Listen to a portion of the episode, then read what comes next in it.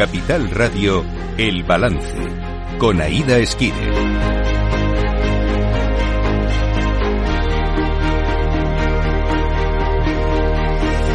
¿Qué tal? Muy buenas. Son las 8 de la tarde, una hora menos en Canarias. Escuchan la sintonía de Capital Radio, donde les voy a acompañar desde ahora y hasta las 10 de la noche en este miércoles 21 de febrero para contarles toda la actualidad en una jornada en la que esperamos que todos nuestros invitados lleguen a tiempo, porque los tractores han cortado varias calles de la capital para hacer llegar sus reivindicaciones ante la sede del Ministerio de Agricultura. Entre tanto, en el plano empresarial, hoy destacan varios nombres. Inditex alcanzando máximos históricos, IKEA, que ha anunciado que bajará precios en España, y Talgo, a la que el gobierno mira como empresa, a la que considera estratégica. Lo analizaremos en nuestra lupa con Laura Blanco. Sin olvidarnos del plano político, el Partido Popular endurece su ofensiva contra el ministro del Interior, Grande Marlasca, mientras que el PSOE protagoniza otro escándalo. Hablaremos de todo ello en nuestra tertulia, pero antes vamos a ponerles al día con las noticias.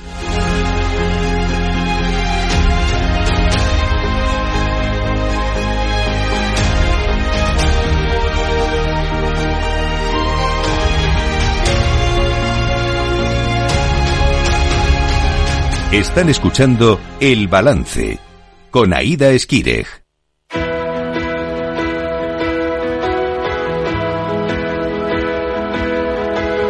Las noticias de El Balance con Aida Esquirej y Lorena Ruiz. Lorena Ruiz, buenas noches. Buenas noches. Hoy se lo contaba al principio, cerca de 4.000 agricultores y cientos de tractores han tomado el centro de Madrid, continuando así con sus protestas. A pie y en tractor, los manifestantes convocados por Unión de Uniones han causado cortes y retenciones en varias calles de la capital. Solo una treintena de tractores estaban autorizados a acceder ante la sede del Ministerio de Agricultura, donde reclaman precios más justos y mejoras para el sector. En un principio, los agricultores han amenazado con quedarse hasta que la delegación permitiese el paso de los tractores que no habían podido acceder, porque solo estaban autorizados el paso de 500. El coordinador estatal de la Unión de Uniones, Luis Cortés, critica que no todos los tractores previstos han podido acceder frente al Ministerio de Agricultura y avisa a la delegación del Gobierno de que no van a poder callarles. Es una intención por parte de la delegación del Gobierno de querer callarnos, pero si esto se puede callar, si la magnitud de tal calibre que no va a poder callarlo, si hoy esta va a ser la noticia. ¿Por qué? Porque queremos que sea noticia, porque queremos que los ministros de Agricultura el lunes cuando se reúnan sepan que estamos cabreados, los españoles, los franceses, los alemanes, estamos cabreados con esta política que nos están aplicando. La policía ha tenido que cargar contra los manifestantes cuando han intentado saltarse el cordón de seguridad en la puerta de Alcalá, desde donde algunos agricultores han intentado acercarse al Congreso. La secretaria de Estado de Agricultura y Alimentación, Begoña García Bernal, ha hecho un llamamiento a la responsabilidad compartida entre la Comisión Europea, el Gobierno de España y las comunidades autónomas para dar respuesta a las demandas del sector agrario a la hora de quitar burocracia y simplificar los trámites administrativos a los que están sometidos. Y ya está bien de mentir a los agricultores y a los ganaderos. Tenemos que hablar de la flexibilización, eh, de, la, las becas, de la, eh, la quitar burocracia eh, a niveles no solo de la Unión Europea, sino también del Gobierno de España y de las comunidades autónomas. Y esto es una responsabilidad compartida entre la Comisión Europea, el Gobierno de España y las comunidades autónomas. Insisten que el ministro planteó 18 medidas que se prevén llevar al Consejo de Ministros de la Unión Europea del próximo 26 de febrero y que están ligadas a la simplificación de la política agraria comunitaria, la simplificación administrativa o el refuerzo de la ley de cadena alimentaria, entre otras cosas.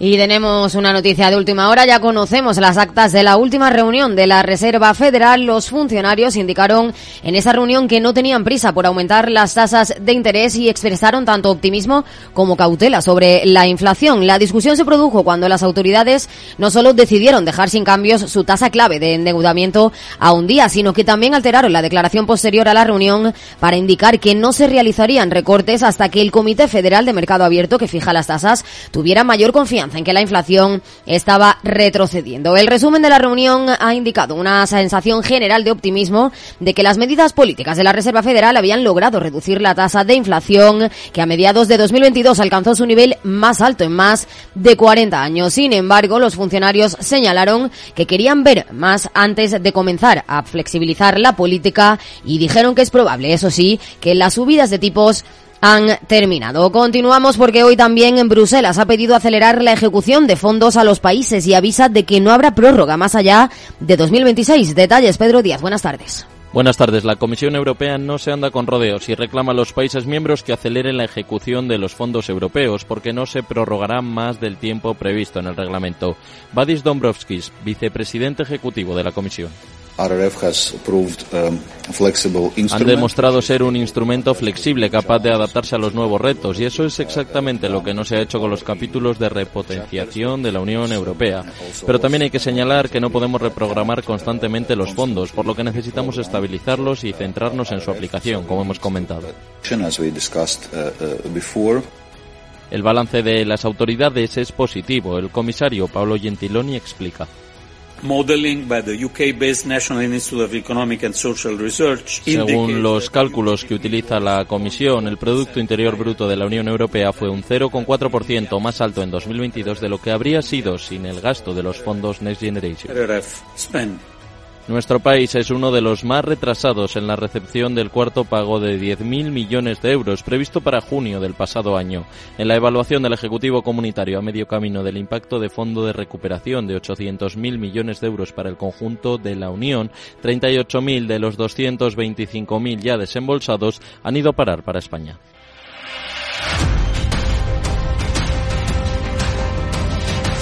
Y hoy ha sido la primera vez que Sánchez y Feijóo se han visto las caras tras las elecciones gallegas. Los populares han sacado pecho de los resultados, mientras que Sánchez le ha vuelto a echar en cara sus negociaciones con Junts. El presidente del gobierno, Pedro Sánchez, ha afrontado su primera sesión de control tras el batacazo sufrido en Galicia. Ha exigido al líder del Partido Popular que tenga coraje para explicar a los españoles lo que dice en privado a los periodistas sobre la amnistía y los indultos. Además, ha asegurado que si el PP no dependiera de Vox, hubiera la amnistía y los indultos y ha acusado al líder de la oposición de ir de mentira a mentira.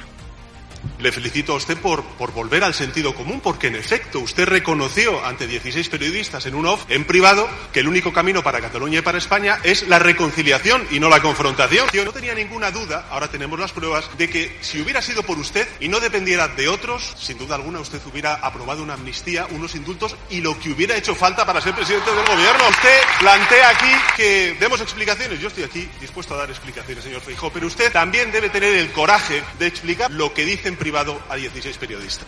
Feijóo ha rechazado estas acusaciones pidiendo a Sánchez explicaciones por los resultados en Galicia y ha lamentado la campaña de insidias e insultos que, según él, lanzaron los socialistas contra su persona. Por ello, considera que a mentiras Sánchez le gana por goleada.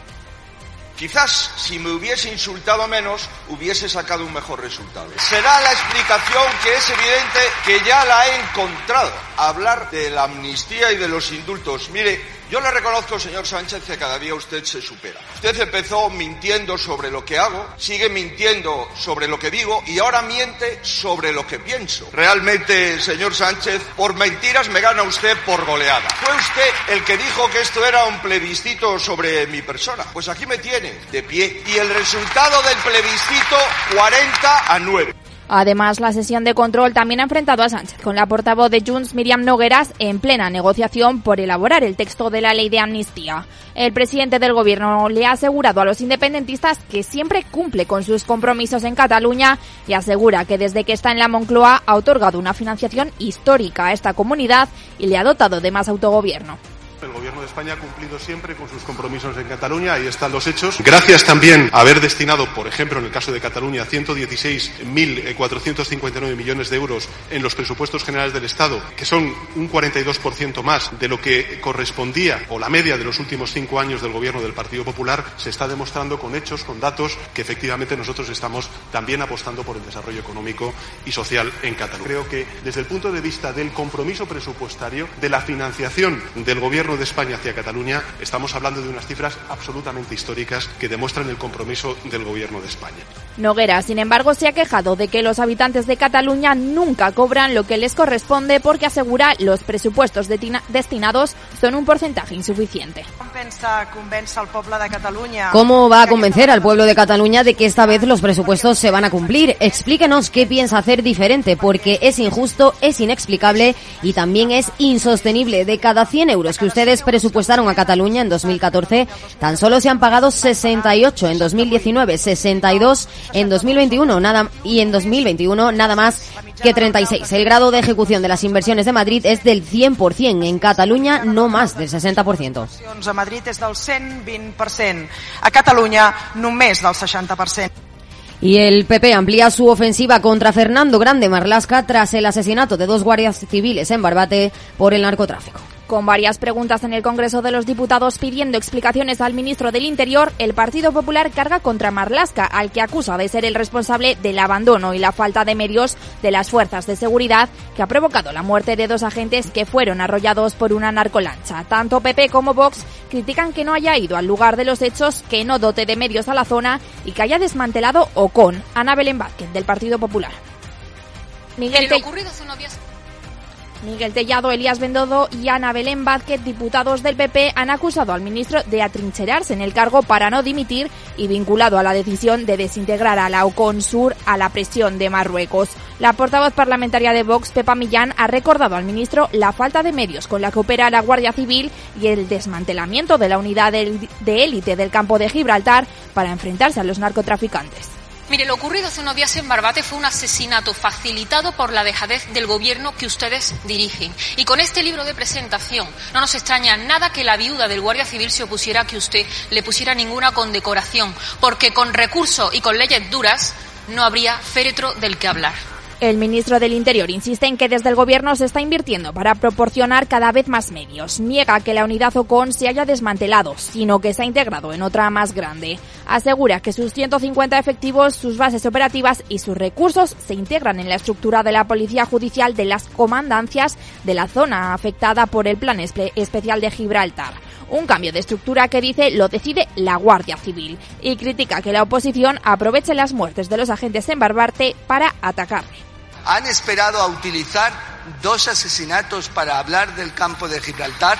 Este gobierno no solo ha invertido para recuperar plantillas y dotarlas de medios, sino que en 2023 alcanzamos la cifra récord de efectivos. Y les da igual que todas esas mentiras que vierten estén desde luego empañando el enorme servicio público que realiza tanto la Guardia Civil como la Policía Nacional en el campo de Gibraltar y en cualquier otro rincón de España. Pero el Partido Popular realiza su ofensiva parlamentaria en el Congreso y en el Senado, donde cuenta con mayoría absoluta. La Cámara Alta ha aprobado la reprobación del ministro a iniciativa de los populares y con el apoyo de Vox y UPN. 148 votos a favor, 96 en contra y 16 abstenciones. Hace un año el Congreso exigía también la dimisión del ministro por su gestión de la tragedia de la valla de Melilla. Y hoy han detenido a un asesor del exministro Ábalos por presunta corrupción en la compra de mascarillas durante la pandemia. La Guardia Civil ha detenido a Coldo García Izaguirre, asesor del exministro de Transportes José Luis Ábalos, y a otra veintena de personas por presunta corrupción en la compra de mascarillas. Concretamente, se cobraron sobornos en adjudicaciones de mascarillas durante los peores meses de la pandemia en contratos que iban destinados a los ministerios de Transporte e Interior y a comunidades autónomas como Baleares y Canarias. Salva Ábalos ha declarado que se desconoce el caso y ha asegurado que las contrataciones se hicieron a través de mecanismos legales y fueron revisados por el Tribunal de Cuentas. ¿Cómo voy a conocer eso, por favor? Absoluto, todo se hizo bien a través de los mecanismos legales, algo que siempre me preocupe. Por cierto, se hicieron las contrataciones por entidades autónomas y además fueron revisadas por el Tribunal de Cuentas. Está bien, yo siempre he estado tranquilo y sigo tranquilo. Lo que no acabo de entender es su participación en esto. Es que me cuesta creerlo. Por eso mismo, primero porque es un golpe, segundo porque me parece increíble, no sé. Pero bueno. También se ha pronunciado la secretaria general del PP, Cuca Gamarra, que ha pedido la comparecencia de Ábalos en el Congreso para que dé explicaciones junto con la del exministro de Sanidad, Salvador Illa, y la del propio presidente del Gobierno. Además, ha exigido que se depuren responsabilidades. Lo primero que pedimos son explicaciones y unas explicaciones que deben ir acompañadas evidentemente de dimisiones. Pero lo primero son sus explicaciones.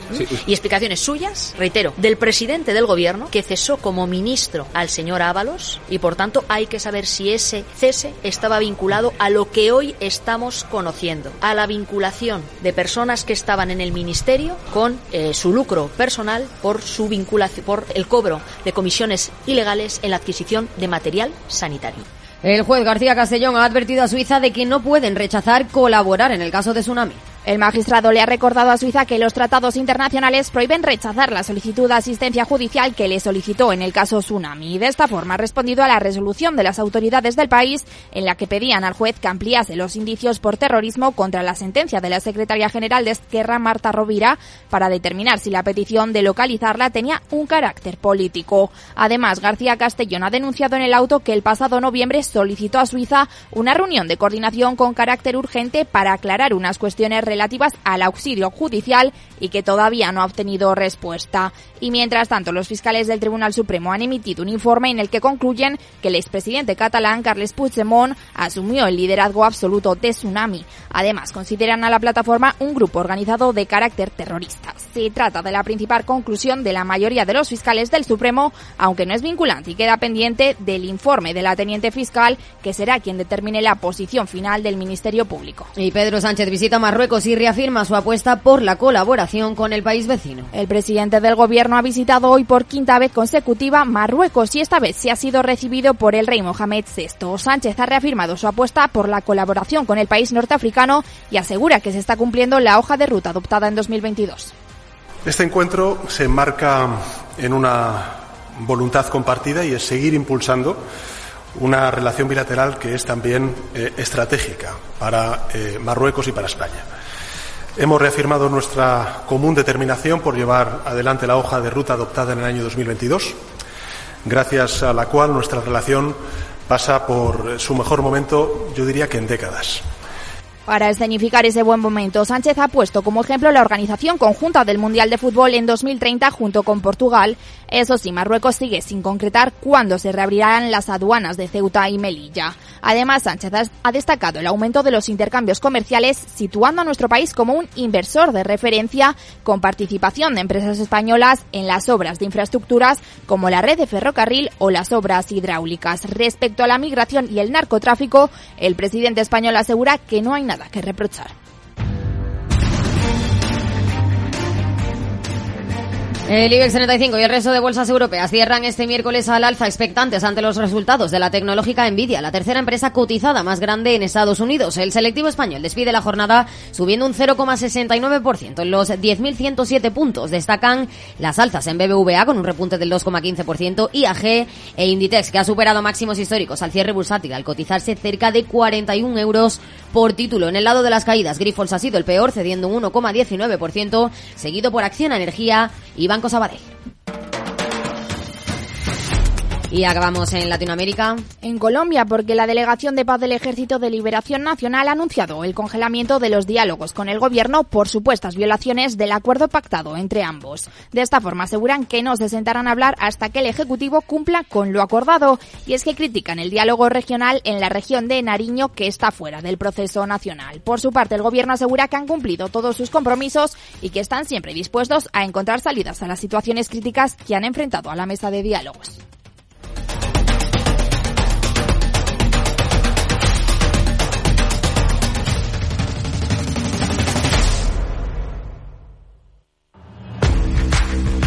Oye, pensando cómo ahorrar en momentos como este con los precios por las nubes. Y todavía no conoces XTB, una nueva forma de invertir pensada para todos. Desde solo 5 euros y cero comisiones hasta 100.000 euros al mes para invertir en acciones y ETFs. Con XTB tu dinero está depositado en bancos españoles y tu broker es uno de los más respetados del mundo, regulado por la CNMV y los principales organismos internacionales. Y con oficina propia en Madrid desde el año 2008. Entra en xtb.com. Recuerda, xtb.com. A partir de 100.000 euros al mes, la comisión es del 0,2%, mínimo 10 euros. Invertir implica riesgos.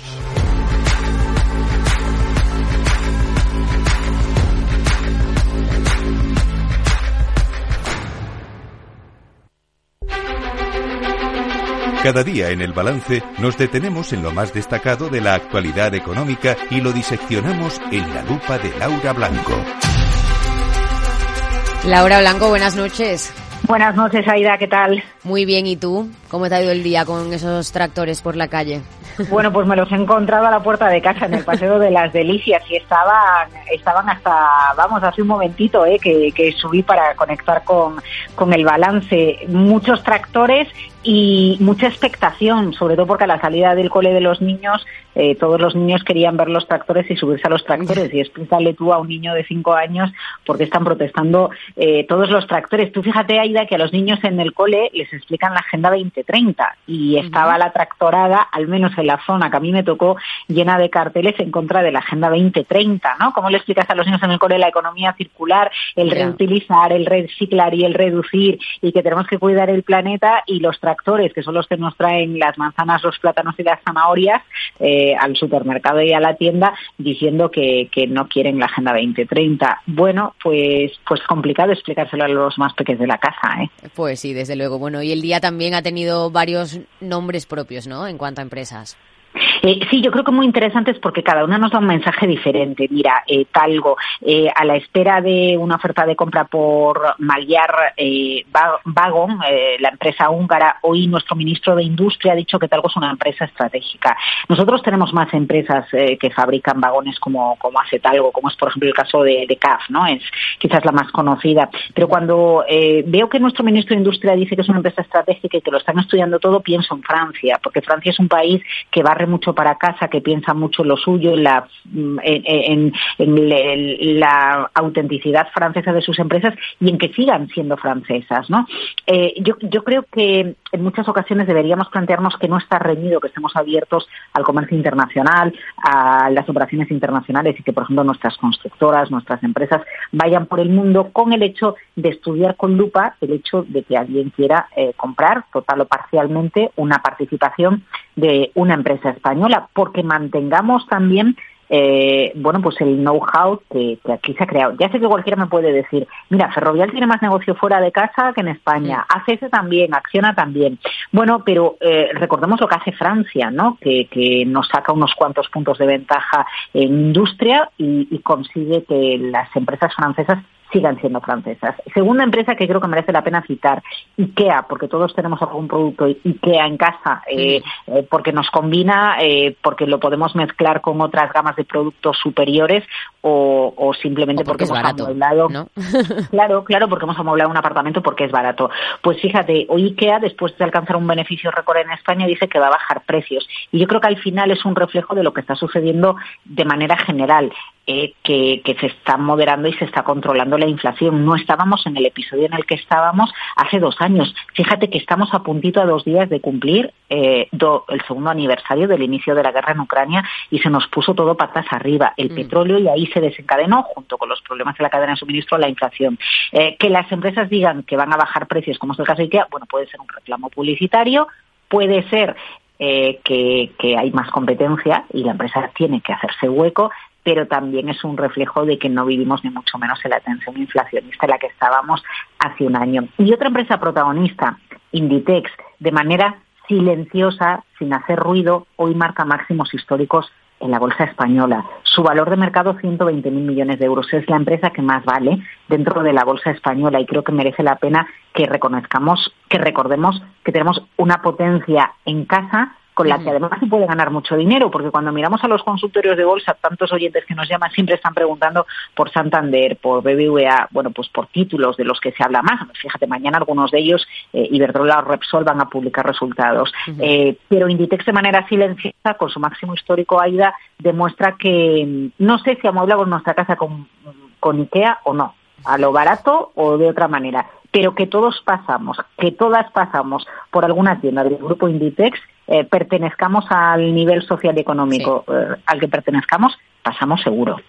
Y entramos, porque como también tiene distintos, distintos tiendas para distinto público, ¿no? Por así por eso, por eso tiene muchas enseñas, ¿no? Tiene muchas enseñas. Dicen que esa fue una de las claves. Pablo Islaya no está al frente de Inditex, eh, está Oscar García Maceiras junto a la hija del fundador Marta Ortega, pero dicen que coincidiendo con la salida a bolsa, cuando animaron a Mancio Ortega a saltar a, sacar a bolsa a Inditex, le animaron también a que ampliara las enseñas y los segmentos de los que trabajaba la empresa para dirigirse a un tipo diferente de público. Cuidado que esto pasa con muchas empresas y muchas estrategias. ¿eh? Cuando otra empresa cotiza de medios de comunicación a tres media, mucha gente entiende que Onda Cero que Antena 3 o que La Sexta, con sus enfoques eh, diferentes en las informaciones o la misma empresa, hay gente que todavía dice, ah, pues no lo sabía. Bueno, pues al final con, con la moda sucede lo mismo, ¿no? Dirigirte a la franja de entre 15 y 20 años o dirigirte a, a una franja de edad superior, como es el caso de Zara.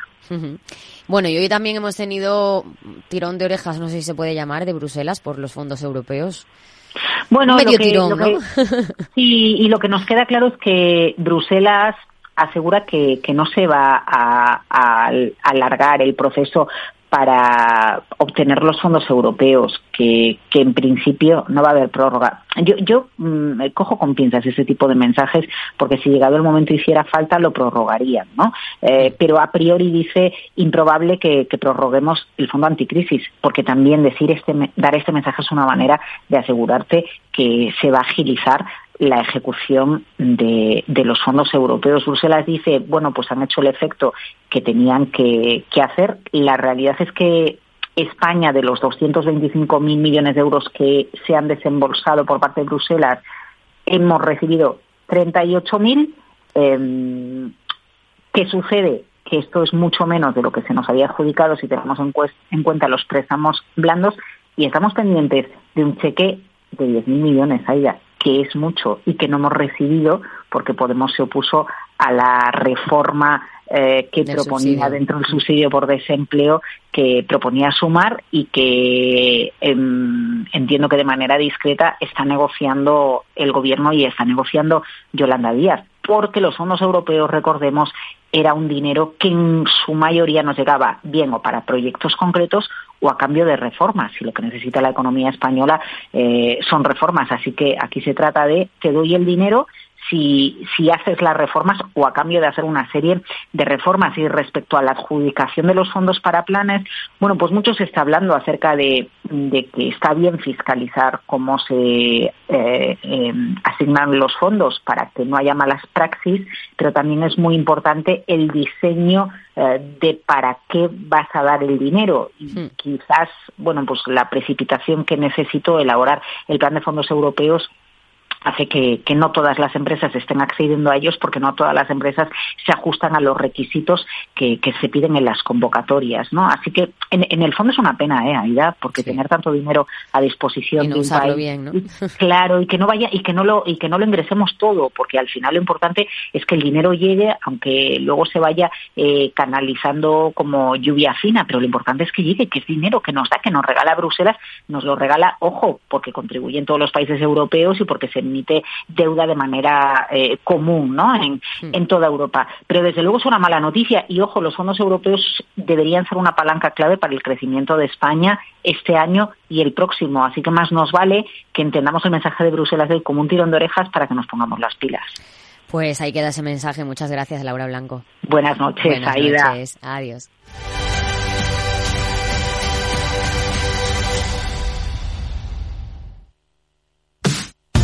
Los viernes en Capital Radio te proponemos descubrir y comprender las estrategias de empresas con éxito que servirán de inspiración y ejemplo para la tuya. Escucha Metaempresas, un programa presentado por Andrés Arenas con la presencia y los consejos de expertos en distintas áreas y profesores de reconocida trayectoria. Todos los viernes a las siete y media de la tarde, Metaempresas, Capital Radio.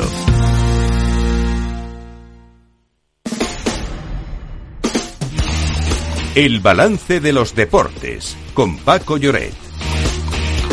Paco Lloret, buenas noches. Hola, ¿qué tal, Aida? Buenas noches. Bueno, tenemos Champions, ¿no? Empezamos por ayer, a ver si hay remontada del Atlético. Eso será el 13 de marzo, todavía queda, pero anoche vivimos un partido muy intenso, de mucho desgaste, eh, con mucha estrategia, con dos grandes entrenadores en los banquillos. Recordamos además que el Cholo Simeone eh, fue jugador del Inter de Milán a finales de los años 90, estuvo allí un par de campañas y eh, Inzaghi, la verdad es que ha construido un gran Inter de Milán, ayer ya lo comentábamos, son los actuales subcampeones de la Champions, campeones de la Serie A, son líderes destacados en su país, probablemente tienen eh, el título en el bolsillo y la verdad es que fue un partido donde eh, todo se decidió en jugadas muy aisladas, el Inter fue mejor, tuvo más ocasiones, perdonó goles y el Atlético también tuvo, después de encajar el único tanto, perdón, obra de Arnautovic, alguna ocasión, pero mm, sinceramente creo que es justo vencedor el Inter que probablemente lamentará para la vuelta haber desaprovechado las oportunidades que tuvo y que no se reflejaron en el marcador. Las espadas en todo lo alto para el día 13 de marzo en el Metropolitano, en Madrid. Y hoy Barça-Nápoles. Sí, un partidazo entre dos equipos decaídos, con crisis. De hecho, fíjate, el Nápoles eh, se ha cargado al entrenador eh, eh, porque estaba ya en un ambiente muy enrarecido.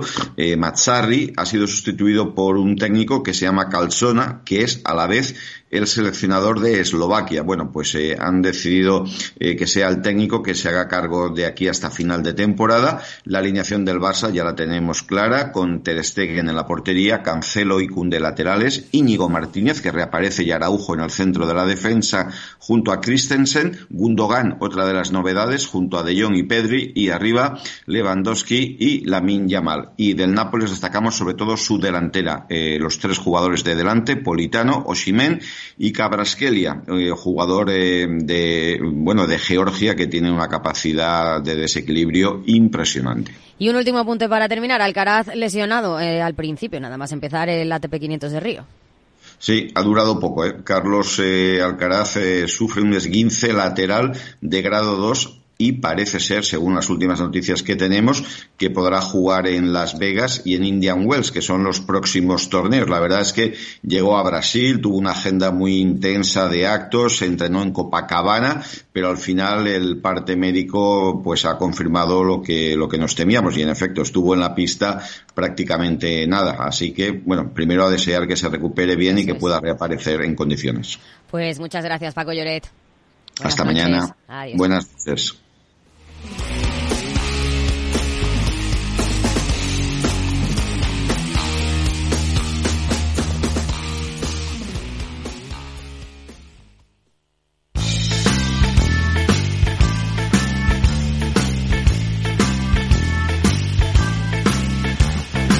Los miércoles en el balance nos traen la información más confidencial y el análisis riguroso de los cambios que vienen o que ya están aquí. Ni blanco ni negro. El confidencial políticamente incorrecto de Jauregui y Quevedo.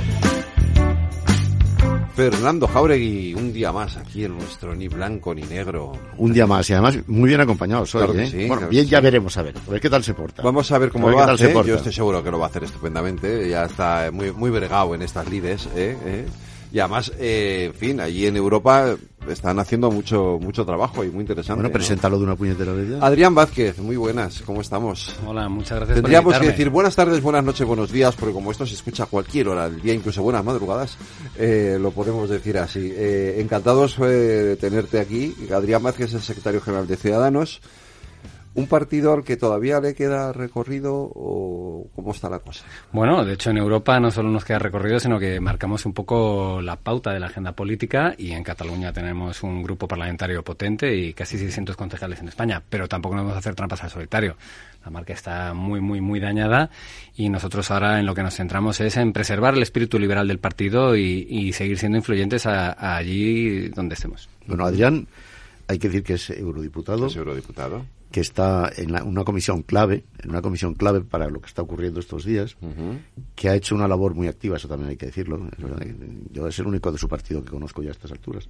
Por cierto, el otro día... hombre, Fernando, No, hombre, Maite a Pagaza no la conoces, a es Jordi una- Caña, es una manera... Popcheva. Popcheva. Vale, yo me conozco a algunos más Sí, que... sí. Es, una- es una manera de hablar, es una manera de hablar. El otro día... eh, Ana Grau, que está ahí todos los días Total. peleándose en ¿Me TikTok. dejas? Uy, Ana Grau, Dios mío. Termina. Eh, el otro día, eh, cuando conocí a Adrián, por cierto, en una televisión, le pregunté y le dije, míreme a la cara y dígame eh, si acabará usted en el Partido Popular o no. Me miró a la cara, pero no me lo dijo. No, Sí, no, sí. no acabé yo, yo no acabé muy convencido de eso. ¿Qué te respondí, Fernando? Te respondí que estaba muy cómodo en el espacio liberal en los liberales. Sobre todo estoy comodísimo en los liberales europeos. Ah, eso es lo que te respondí y lo que te respondo yo también. ¿Eso es un sí o un no, verdad? Es que estoy comodísimo donde estoy. ¿Ves cómo no me respondió? No solo cómodo, Sigue. contento. Sigue, sigue preguntando tú, a ver si a ti tú tienes más suerte que yo. O sea, a lo mejor es que está pensando que el Partido Popular pueda acabar también en los liberales europeos. Se haga pequeñito y acabe en los liberales europeos. sé, serían muy bienvenidos, en- en- pero no somos tan pequeñitos, ojo, ¿eh? No, que- digo el PP. Ah, Que bueno. si hiciera más pequeñito... Hombre, con las europeas creo que el PP después eh, del resultado de este fin de semana va a tener un gran su- resultado, pero, pero lo que digo, Ciudadanos es un partido liberal.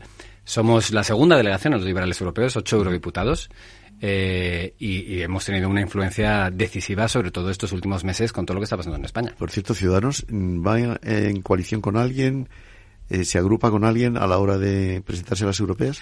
Todavía no hay una decisión tomada. La decisión tomada es que vamos a presentarnos en las europeas y que vamos a luchar para que el espacio liberal esté ahí. Todavía tenemos que discutir Y el cómo y candidato qué eres tú, formato. claro.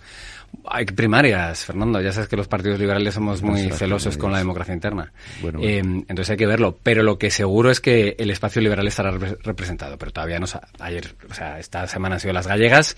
Hay que esperar un poquito a ver que, cómo se reconforma el panorama político nacional. Ahora hablamos un poco del análisis de lo que pasó el fin de semana de esas gallegas, pero eh, tengo que hacer la pregunta incómoda, Adrián. Porque hay una serie de gente que viene de ciudadanos, que ya no están ciudadanos y que, sin embargo, están promoviendo, están, mo- están movilizando eh, a sectores del entorno de ciudadanos, de esos partidos de centro, centro izquierda, centro derecha, para crear una plataforma conjunta de cara a las elecciones europeas. Sí, somos conscientes, de hecho a nosotros nos han, nos han tocado a la puerta.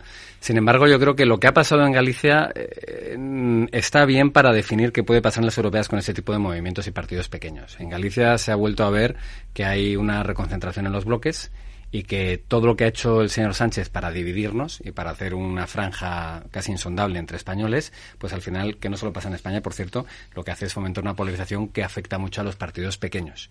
Lo hemos visto, por ejemplo, en las elecciones holandesas, donde los verdes y los socialistas han ido juntos a las elecciones nacionales. Lo vamos a ver en, lo hemos visto en Polonia, donde los partidos conservadores y liberales han ido juntos a las elecciones nacionales y también van a ir a las europeas. Entonces yo esos partidos pequeños, pues no creo que tengan mucha posibilidad de, de siquiera competir. Y luego la ley electoral es, eh, es también complicada, pues con el- reunir firmas, eh, que no es, no es fácil, y, luego la parte económica. Eh, yo creo que para las europeas la clave va a ser eh, centrarnos bien en quién es, enemi- quién, es, quién es el enemigo y qué es lo que se tiene que hacer en Europa. Y para eso, eh, que haya españoles constitucionalistas como los que estamos ahora por parte de Ciudadanos en el Grupo Liberal es vital.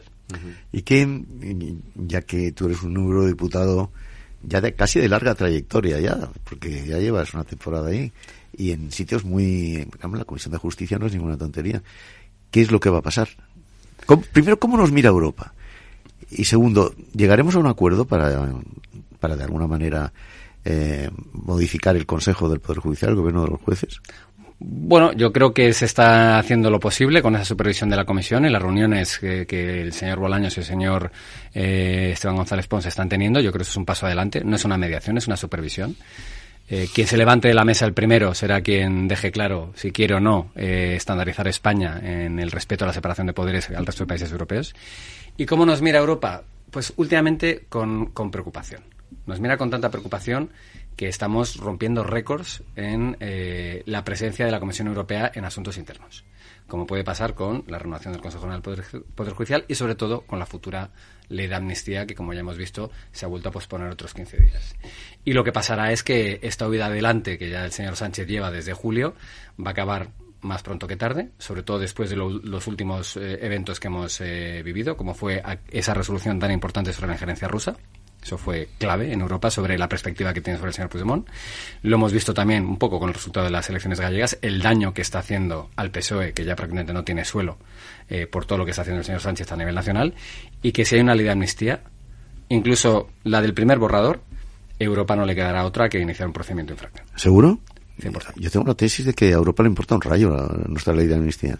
Bueno, es más, tengo la tesis de que al comisario Reinders le importa un rayo el gobierno de los jueces en España, pero bueno. No, no le importa un rayo. De hecho, le importa No mucho sé, porque es que es que tú su- le conoces bien. Le conozco muy bien. Es que es su responsabilidad y no solo eso. Y esto lo voy a hacer un poquito casi electoralista, pero el señor Reinders eh, se presenta ahora al secretario general del Consejo de Europa, una de las instituciones no, es europea, pero no de la Unión Europea, más importante en la defensa del Estado de Derecho, con la Comisión de Venecia, etcétera. O sea, eh, para él conseguir una renovación, de- renovación y reforma del Consejo General del Poder Judicial sería su mejor carta de presentación para esa candidatura, eso por un lado.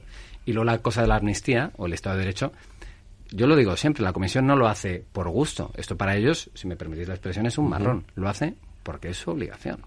Ellos tienen que asegurarse que se respetan los tratados europeos. Y para eso ya tenemos muchos mecanismos y tenemos jurisprudencia. Y yo llevo viniendo semanas diciendo exactamente cuáles son los pasos y qué va a suceder y hasta ahora no me he equivocado. Yo estoy seguro, o sea, yo, yo estoy convencido, y creo que Fernando también, de que la ley de amnistía va a salir adelante, pero ¿en qué punto crees tú, en qué punto crees tú que Europa puede decir no, hasta aquí no? Por aquí no podemos pasar. Vamos a hacer, si me permitís, voy a intentar ser corto, pero un poquito lo que ya ha pasado. Antes incluso de que hubiese ley de amnistía, solo con el acuerdo político entre Junts y el PSOE, la Comisión Europea, de motu propio, decide el señor Renders mandar una carta pidiendo explicaciones sobre el tema del, del lawfare. Eso no había pasado nunca. Acto seguido, el señor Bolaños dice que no hay ley de amnistía, a los dos días la presenta, y se presenta un proyecto de ley en el que la Comisión exige que el ministro de Justicia de España vaya a Bruselas a explicar ese proyecto de ley. ¿Por qué? Porque ya chocaba contra principios fundamentales de la Unión Europea. La Comisión le presenta más de 15 preguntas al Gobierno sobre el primer proyecto de ley, eso sin incluir el tema de los delitos de terrorismo o alta traición.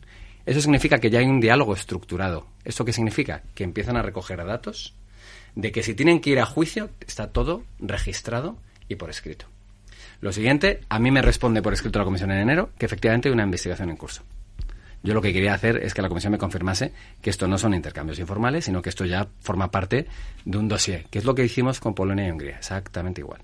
Ha habido un debate sobre la salud del Estado de Derecho en España en diciembre, agravado con el tema de la injerencia rusa de hace dos semanas, que por cierto propusimos desde Ciudadanos. Y ahora lo que está esperando la Comisión Europea es que haya ley. Cuando haya ley, volverá a revisar el, borrador, ya de una ley aprobada, volverá a analizarlo y ahí sí que se inicia el procedimiento de pregunta y respuesta pública. Lo que harán es mandar esas preguntas de manera pública al gobierno. Si el gobierno no las responde de manera satisfactoria y creen que contravienen los tratados, se inicia el procedimiento de infracción. ¿Qué es esto? Que les llevan a tribunales. Llevan al gobierno español a tribunales. Si en el camino deciden, por ejemplo, eliminar que los jueces que instruyan las causas puedan poner perjudiciales y congelar los, proces- los procedimientos, eso ya ni siquiera es con pregunta y respuesta. Al día siguiente la comisión inicia un procedimiento de infracción. Esto es así. O sea, es que no hay, no hay margen. ¿Por qué? Porque ya lo hemos hecho antes. Si esto hubiese pasado en 2017, cuando ni siquiera teníamos, por ejemplo, el mecanismo de condicionalidad, nunca se había activado un procedimiento de infracción, habría dudas. Con Polonia nos llevó casi cuatro años ¿eh? iniciar este tipo de procedimientos. Pero España no es Polonia, y mucho menos Hungría. Pero, pero ¿es menos o más que Polonia? Polonia es misma población, mismo peso político, o muy parecido. No, hablo, hablo de la situación de, de separación de poderes, por ejemplo. Hombre, España es una democracia. Aunque no es una democracia plena, como dice el, eh, el Economist, ¿no? Pero, pero es una democracia, una democracia imperfecta. Y Polonia también lo era. Polonia, mm, la Polonia de los Kaczynski menos, y la, Polo- y la Hungría de este menos todavía, ¿no? Pero si te fijas, no lo comparo con Hungría, son casos muy distintos, pero sí con Polonia. Sí. Porque en Polonia lo que hubo es una colonización de, de la parte judicial. Pero ¿qué es eso si no es eliminarle la capacidad al juez de congelar un procedimiento con una cautelar? Eso es eliminar al juez su independencia de juzgar y ejecutar al juzgado. Eso es A más B. Y luego, ¿qué otros elementos se incluyen ahí? Los delitos de malversación, que se tienen que amnistiar si el señor Puigdemont quiere volver. El delito de malversación es legislación europea. Es decir, tú estás amnistiando un delito que va más allá de tus competencias. Hay primacía del derecho europeo sobre el derecho nacional en aquellos marcos regulatorios donde haya vinculación. Delito de malversación, delito de terrorismo, Terrorismo, te delito de alta traición. claro. Con todos esos delitos, al haber vinculación, el juez puede decir, oiga, es que me está usted diciendo que amnistía un delito que es que se va más allá de lo que yo pueda considerar. Tengo que preguntar al Tribunal de Luxemburgo. Y ahí es donde la Comisión, si España no responde de manera clara, les lleva a tribunales. Es llevar al Gobierno de España a a tribuna. Esto, esto de los, de los rusos es verdad. A mí me suena un poco a novela de Le Carré, la verdad. Entre esto, el espionaje de Pegasus y tal, que no nos enteramos de nada, porque es que los españoles no nos enteramos de nada. No sé, a lo mejor en Europa os enteráis de más, ¿no? Por eso mismo hay que dejar que un juez lo investigue. Fernando. Sí, Ahí sí, está la clave. Me parece Por eso no se puede amnistiar que se puedan investigar. Que sea verdad o no, sí hay indicios. A mí 10.000 soldados rusos me parecen muchos rusos. La o lo del Medcat. La vinculación con Cataluña y el proce- proceso de independentismo. Pues hombre, hay datos que sugieren que algo había. Pero por eso mismo hay que dejarlo investigar. Oye, si al final el juez y las fuerzas de seguridad del Estado dicen, oye, que no hay nada. Perfecto. Pero que lo investiguen. Digo yo, vamos. El, el lawfare es sin duda una de las cuestiones que, que pro- que- que con más eh, atención va a mirar la Unión Europea, no me cabe la menor duda. ¿Cómo se están moviendo allí, eh, no solamente vosotros, que ya sabemos cómo se dice, cómo están moviendo allí los sectores, la- los, los magistrados, fiscales, etcétera, la Unión Europea? La ola de misivas y presión que en diciembre, no solo la Sí. sociedad civil, pero las asociaciones de los jueces, acordaros aquel comunicado de las cuatro asociaciones de los jueces, yo no recuerdo un comunicado anterior de las cuatro asociaciones juntas, colegios de fiscales, eh, siete colegios de abogados de siete comunidades autónomas, em, colegios de inspectores de trabajos. Toda esa presión en la comisión influye muchísimo, porque yo cuando hablaba con la vicepresidenta Vera Yurova, que es la responsable de Estado de Derecho, o el comisario Reinders, los dos liberales, por eso tengo muy buena relación personal con ellos, me decían, Adrián, ¿qué está pasando en España? ¿Qué está pasando en España? Y nosotros tomamos la decisión con el PP, Dolores eh, y yo lo hablamos, y en cuestión de un fin de semana cogimos todas esas cartas, las tradujimos al inglés y se las entregamos en un paquete a la comisión que han sido eh, analizados. De ahí la reacción tan rápida de la comisión. La comisión cuando ve toda una Ya. sociedad civil, los principales partidos de la oposición, partidos de la oposición que no somos sospechosos de ser radicales que estamos subidos al monte. O sea, estoy hablando de, de Ciudadanos y del Partido Popular. Denunciamos ese tipo de cosas, es cuando ellos se ponen en modo emergencia. Y, en- y es cuando empiezan a poner gente de su equipo a mirarlo. Entonces, todo lo que hicieron ha sido fundamental para que se pongan a- para que se activen. ¿Qué importancia tiene el enfrentamiento entre Pedro Sánchez y el Partido Popular Europeo? Mm, Vamos, hubo un, un rifirrafe bastante importante, pero eso, ¿cuánto podría lastrar una carrera de Pedro Sánchez europea? Esa es buenísima pregunta, Fernando. Si es que la hay, que no sé. qué- Yo creo que mucho, porque todo hay que decirlo, antes del 23 de julio el señor Sánchez tenía muy buena imagen en, en Bruselas, habla idiomas, conoce las instituciones, se movía muy bien. Eh, el señor Álvarez allí hizo, yo creo que, un buen trabajo eh, en, su negociado. Después del 23 de julio, la lluvia fina ha empezado a calar. Y ya con todo el tema del lofer, todo el mundo sabe allí que son siete votos, que la amnistía no se sostiene. Un debate sobre Estado de Derecho, por amor de Dios. El cuarto país de la historia Europea con un debate sobre Estado de Derecho en el Parlamento. Y luego el señor Pedro Sánchez, para concluir su presidencia en diciembre, viene a hacer un debate. Yo estuve allí, además yo debatí con él. Y se dedica. El señor Sánchez entró en el hemiciclo con dos bidones de gasolina y una cerilla. Y se puso a atacar de manera descarnada a su socio de gobierno. Es que para que nos entienda la gente, el gobierno europeo ahora mismo es una coalición de tres partidos. Sí, sí. Populares, socialistas y liberales. Y se pone a atacar a un alemán, que es el líder de los, de los, de los populares europeos, Manfred Weber, a compararle a- algo con el Reich, con el Reichstag y con la época... ¿Qué es lo que le falta al señor Weber? Con- Yo solo le digo que yo estaba en el segunda carácter fila. que tiene. Mía. Estaba en segunda fila y de mi, de mi propio grupo político, la vicepresidenta del Parlamento, Dita Charanzova, que es checa, y el vicepresidente, eh, Malik Azmani, que es holandés, levantados gritando al señor Sánchez, llamándole sinvergüenza por venir a la Cámara y encenderla. Esa imagen a mí no se me olvida. Desde entonces, ¿qué ha pasado? Que obviamente yo hablo con los líderes liberales de a quién vamos a apoyar para esos grandes puestos que a partir de junio se van a... Y todo el mundo lo primero que me pregunta es, pero ¿y Pedro? ¿Qué, qué, qué está haciendo? Cuando te empiezan a preguntar esas cosas, es que tu, tu imagen está seriamente, seriamente dañada. Oye, la de Puigdemont, ¿cómo es? Eso, yo te- mira, me has que le he dado la pregunta, porque es que es importante. Ahí, ¿Cómo le consideran a Puigdemont allí en el Parlamento Europeo? Un paria, ya se le considera un paria, y eso que todavía tenía algunos acólitos, tenía algunos en el Grupo Verde y los locos de extrema derecha que le seguían apoyando, entre otros pues la eurodiputada letona, que Sí, sí, sí, probablemente sí, sí. veamos La fugarse. rusa, la rusa. La rusa, y muy probable se fugue a, a Rusia en las próximas semanas. ¿Ah, sí? Sí, es muy probable. Yo estoy esperando a que me pidan el levantamiento de inmunidad. Eh, Como presidente de la Comisión de Asuntos Jurídicos, nosotros gestionamos todas las inmunidades. Entonces, cuando salió el escándalo de la letona y el señor Puigdemont, pues yo lo primero que pregunté es si la están investigando me tendrán que pedir levantamiento de inmunidad. Y yo creo que todavía eso no se ha activado por miedo a que se fugue. Pero bueno, esa es una parte. Es tan paria que no consiguió entrar en ningún grupo político. Hay siete en la Cámara, no consiguió entrar. Pero todavía tenía hay algún apoyo. De hecho, si nos acordamos del voto de levantamiento de inmunidad, fueron 440 a favor, sí, sí, 70 sí. en contra. Que sobre todo eran partidos de la extrema izquierda donde está Podemos, de los verdes donde estaba el señor Urtasun y est- y estará Sumar, entiendo, y de la extrema derecha de ID. Lo de Rusia lo ha matado. Lo ha destrozado. Porque si hay algo que en Europa sí que si no puedes jugar con ello, es ser aliado de señor Putin. Por eso, cuando nosotros pedimos el debate y luego nos coordinamos con el Partido Popular para las enmiendas de amnistía y Puigdemont, solo hay dos nombres en esa, re- en esa resolución. Dos nombres. El de la eurodiputada letona y el de señor Puigdemont. No hay más nombres. Solo esos dos. Y ahora está bajo investigación por parte del, co- del Comité Ético del Parlamento Europeo, bajo petición mía. Entonces, el señor Puigdemont no vino esa semana al Parlamento. La semana pasada no apareció por el Parlamento Europeo. Y sospecho que se va a dejar ver poco en lo que queda de legislatura del daño que le ha hecho esa resolución. ¿Qué esperáis de las elecciones europeas? Para vosotros, digo.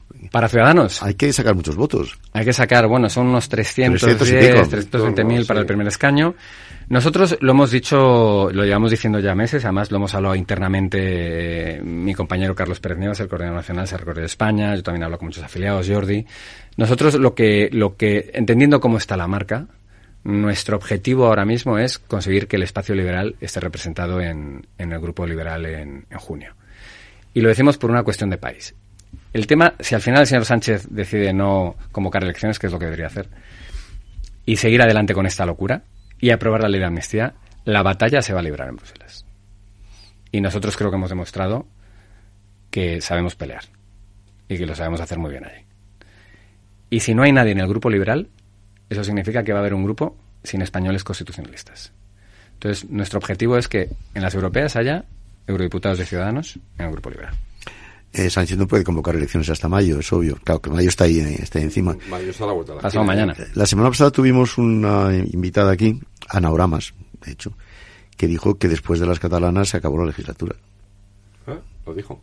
Estoy de acuerdo, estoy de acuerdo, estoy de acuerdo con ella. Pues Yo eso, creo que es- eso incluso es el mes de febrero, como muy tarde. del próximo año, incluso antes, porque vamos a ver antes. qué daño le hace Europa en el proceso. Mm.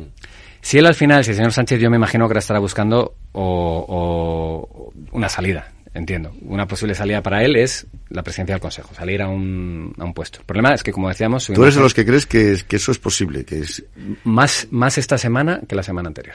Claro, es que el domingo, yo lo dije el domingo en un tuit, Sánchez mordió el polvo. Pero le van a dar con la puerta en las narices, Y no, ¿no? solo eso, yo sé que en el Consejo de enero, Consejo Europeo, porque claro, yo hablo con mis socios liberales, yo sé que ya empezó a tantear. Es decir, que él ya cuando, cuando en Europa le ponen un freno, el que no, para, el que no hubiese una votación de ley de amnistía el otro día, por el tema del terrorismo y la alta traición, es porque Europa le ha dicho que no puede. O sea, que, que la gente sea consciente que eso es porque Europa le ha dicho, si tú vas por aquí, eh, es Te lo vamos a parar. Guantes fuera. Vamos a ir, vamos a ir al Tribunal de, de Luxemburgo. Y lo segundo es que a la semana siguiente el tema de la injerencia elimina absolutamente la posibilidad de alta traición. Por lo tanto, el señor Puigdemont no va a poder disfrutar de la amnistía. Y el que hayan pedido una, un, un- un plazo más es porque están intentando romper a Junts por dentro. El señor Tommy Comín, que es el, el- el- son como Zipizape en el Parlamento, ya dijo el día después de la resolución rusa que fue un error que Jones no apoyase la primera propuesta de amnistía. ¿Por qué? Porque a él sí que le salvaba. Porque él Claro. no tiene delitos de malversación ni de alta traición. Claro. Él le salvaba. Pero el señor Puigdemont no. Entonces yo lo que entiendo es que el señor Sánchez lo que está intentando esta semana es dividir a Junts. Y conseguir que la apruebe una amnistía, pero que el señor Puigdemont se quede allí solo. Eso es lo que yo entiendo que está haciendo. Bueno. Y si no, buscarse una salida. Sánchez es un fuera de serie, ¿eh? Sí, claro, es por eso es digo- un fuera de sí, serie. no, si Por eso pienso que está intentando hacer eso. tenemos, eh, es un fuera de serie. Yo no descarto que lo no consiga. Yo no descarto que lo consiga, ¿eh? Pero también digo, eh, están haciendo una ley que es a medida de un señor que no la va a poder disfrutar. El señor Puigdemont no va a poder disfrutar la amnistía. Esto te lo dice cualquier magistrado. Eso pensamos mucho, sí. Es que no va a poder. En cuanto haya una prejudicial, ya está. Si viene a España se le detiene. Y una prejudicial, para que nos entendamos, la media de una decisión en una prejudicial del Tribunal de Luxemburgo son 15 meses. La media. Y luego lo otro, no va a poder ser eurodiputado. Porque va a tener que venir a jugar a la Constitución. Claro. Y no, y no tiene la inmunidad porque se la ha levantado. Sí, sí, sí. Entonces, eh, claro, le están pidiendo cosas que el señor Sánchez, ni siquiera el señor Sánchez se las puede dar. Entonces yo me imagino que estará buscando una salida o romper a Junts por dentro para que no le revienten eh, la legislatura, pero entendiendo que entonces el grupo parlamentario aquí tendrá que dejar de hacer caso al fogado de... Bueno, esto se está poniendo muy divertido, ¿eh? hay que reconocerlo, se está poniendo muy interesante. Eh, no sé Ciudadanos qué papel va a jugar en todo esto, pero bueno, no sé. Aquí en Galicia no hemos salido muy bien, ¿verdad que no? Bueno, no nos hemos presentado. Por eso, pues por eso, ya, pues por eso. Es que no, no presentarse es lo peor, es casi peor que presentarse. ¿o no? yo creo que es peor sacar menos votos que Pacma. Sí, sí, sí, eso por, supuesto. por, Estoy de Que se acuerdo. lo gana Podemos. Entonces, como en política se puede hacer muchas cosas. Aquí, Menos. tuvi- aquí tuvimos al, al presidente de Pacma y mira, oye, yo me alegro, es decir, eh, eh, por lo menos tienen una oferta, una oferta Bueno, va a haber- sensata, ¿no? Somos conscientes de lo que es. Va a haber mucha movida de cara a las elecciones europeas, por ejemplo. Eh, va a haber muchos partidos que van a querer aproximarse a Ciudadanos o a lo mejor Ciudadanos a esos partidos. Va a haber, el otro día me contaban que esto es una noticia, va a haber una agrupación de, eh, de los partidos, digamos, localistas que tienen representación en las, en las ciudades, que son muchos, por cierto. Son, ¿Tienen la convención el 24 de este mes? Ah, lo sabía. Sí, por supuesto. Nosotros estamos sabes encima todo. de todo, Fernando. Eh, Tiene una convención el 24 de este mes. Sí, de hecho irá el señor Jacome, entre ¿A que no sabes convocados por quién? Eh, ¿Por el alcalde de? Pues me imagino para Cuellos, ¿no? Uy, no, para Cuellos, no, es una ciudad, Pues no sé. es una ciudad levantina. No lo puedo decir porque no me acuerdo, la verdad, ahora mismo, pero lo contaremos aquí la semana que viene. Vale, vale. es más, le traeremos. Bueno, pero están- será Pero eso, oye- Aguar, ¿no? Se llama, creo que es. Bueno, sí, hay, hay muchos, hemos hablado con muchos de ellos, ¿eh? Y hemos tenido acercamientos y de hecho nosotros creemos que alguno, algún representante de Ciudadanos esté allí también. Nosotros tenemos eh, 600 concejales, tenemos de hecho con algunos de esos partidos eh, acuerdos en algunos municipios, eh, pero para las europeas desde, desde el municipio es complicado hilvanar algo, a no ser que se haga una plataforma grande. Una plataforma, amplia, es lo ¿no? que están haciendo. Bueno, pues nada, ya que esto se va poniendo muy divertido y a ver, a ver lo que hace Ciudadanos, que yo creo que es un partido que todavía tiene un papel que jugar, todavía lo creo personalmente, ¿eh? No sé, yo otra vez, se- otra vez se lo preguntamos. ¿Esto Sí. no, no se acabarán integrando todos en el PP? No, sé, estamos no, muy contentos en yo, eso. Yo, yo creo que no, porque sí, yo creo que sigue habiendo un espacio eh, ahí para una, una España que no está ni Esto se está moviendo mucho, pero si, si el PSOE, bueno, el está- PSOE está en, en, en- en trance de, y voy a decir una barbaridad, pero está en trance de, no de desaparición, pero está en trance de minimización máxima. Las elecciones gallegas del domingo eh, son un antes y un después, cosa que no lo iban a ser, porque cuando las convocó, cuando las convocó Rueda era como, bueno, esto es un trámite, tal, tal, tal, no, no, no, no, se han convertido en un auténtico eh, desastre para el Partido Socialista. eh, y ya veremos qué consecuencias tiene. Hubiera tenido otras muy distintas si hubiese perdido la mayoría absoluta del PP, pero eso no ha pasado. Y el PSOE ha tenido un resultado de, desolador absolutamente. Por eso digo que todo tiene que recomponerse un poco, el centro y también la izquierda, porque ha sido un desastre, Galicia ha sido un desastre para la izquierda. Sí, sí, para la izquierda. Pregúntale a Yolanda Díaz a ver Pero- qué tal. Y al PSOE. El PSOE, Bueno, no, el PSOE sí, el pues, peor resultado de la no, el historia. PSOE sí, Eso- el PSOE ya lo estábamos dando por... Lo, lo, lo que, lo que yo sí veo es que ahora sí que es un voto contra también, ¿no? Yo creo que las Claro. europeas, eh, eh, que para los partidos de centro eso es, es terrible, pero es la situación que hay. Es un voto en contra. Ahora ya sí que todo el mundo empieza a ver que el señor Sánchez está en tiempo de descuento, que lo que ha hecho ya ha superado incluso sus propios votantes. Sí, en Galicia porque no le han ido a votar. Por- Porque ya no confían en él. Si solo había que ver incluso el CIS cocinado, cuando veías el tema de la fidelidad de voto, la gente del PSOE estaba por debajo del 55%. Eso es una cosa que no se ha visto nunca. Si ya lo vimos en, las autonómicas y locales del año pasado, sí, y sin la amnistía todavía. Entonces, lo que viene ahora es, yo creo que es el inicio de un cambio de ciclo político. Las europeas lo van a confirmar, lo van a confirmar absolutamente. Pero también creo que es el momento de hacer un gran bloque, un gran bloque eh, eh, que sea contra Sánchez, que en Europa funcione eh, y que sobre todo tape todos los agujeros que si el señor Sánchez decide ir para adelante, como hemos visto en otros países como Polonia, que sepa que allí tiene un frente amplio que le va a dar la batalla y que, como hemos hecho hasta ahora, le tapamos absolutamente todos los agujeros. Absolutamente todos. Adrián Vázquez, ha sido un placer tenerte en nuestro ni blanco ni negro aquí con Fernando Bueno, pero Jorge. volverá, ¿no? volverá. Claro que sí, sí, sí, sí, volverá. aquí a las europeas tenemos tiempo. Pase lo que pase en el futuro. El placer ha sido todo mío. Muchísimas gracias. Un abrazo muy grande. Hasta luego. Adiós.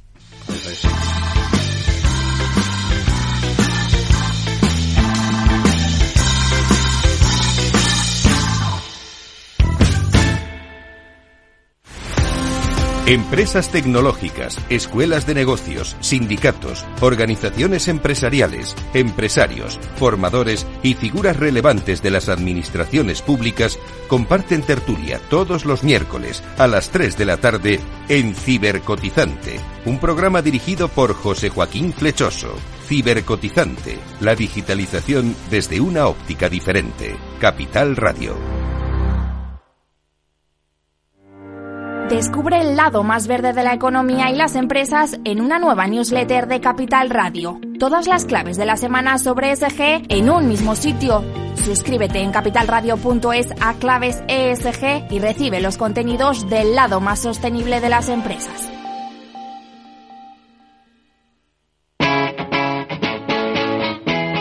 Capital Radio. Siente los mercados.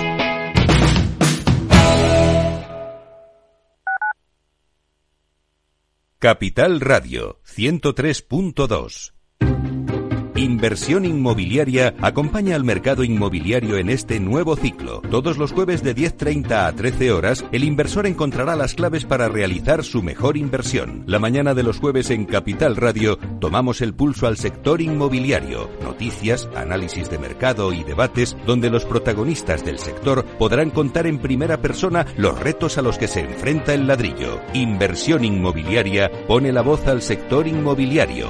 Aquí en Capital Radio. Descubre el lado más verde de la economía y las empresas en una nueva newsletter de Capital Radio. Todas las claves de la semana sobre ESG en un mismo sitio. Suscríbete en capitalradio.es a claves ESG y recibe los contenidos del lado más sostenible de las empresas.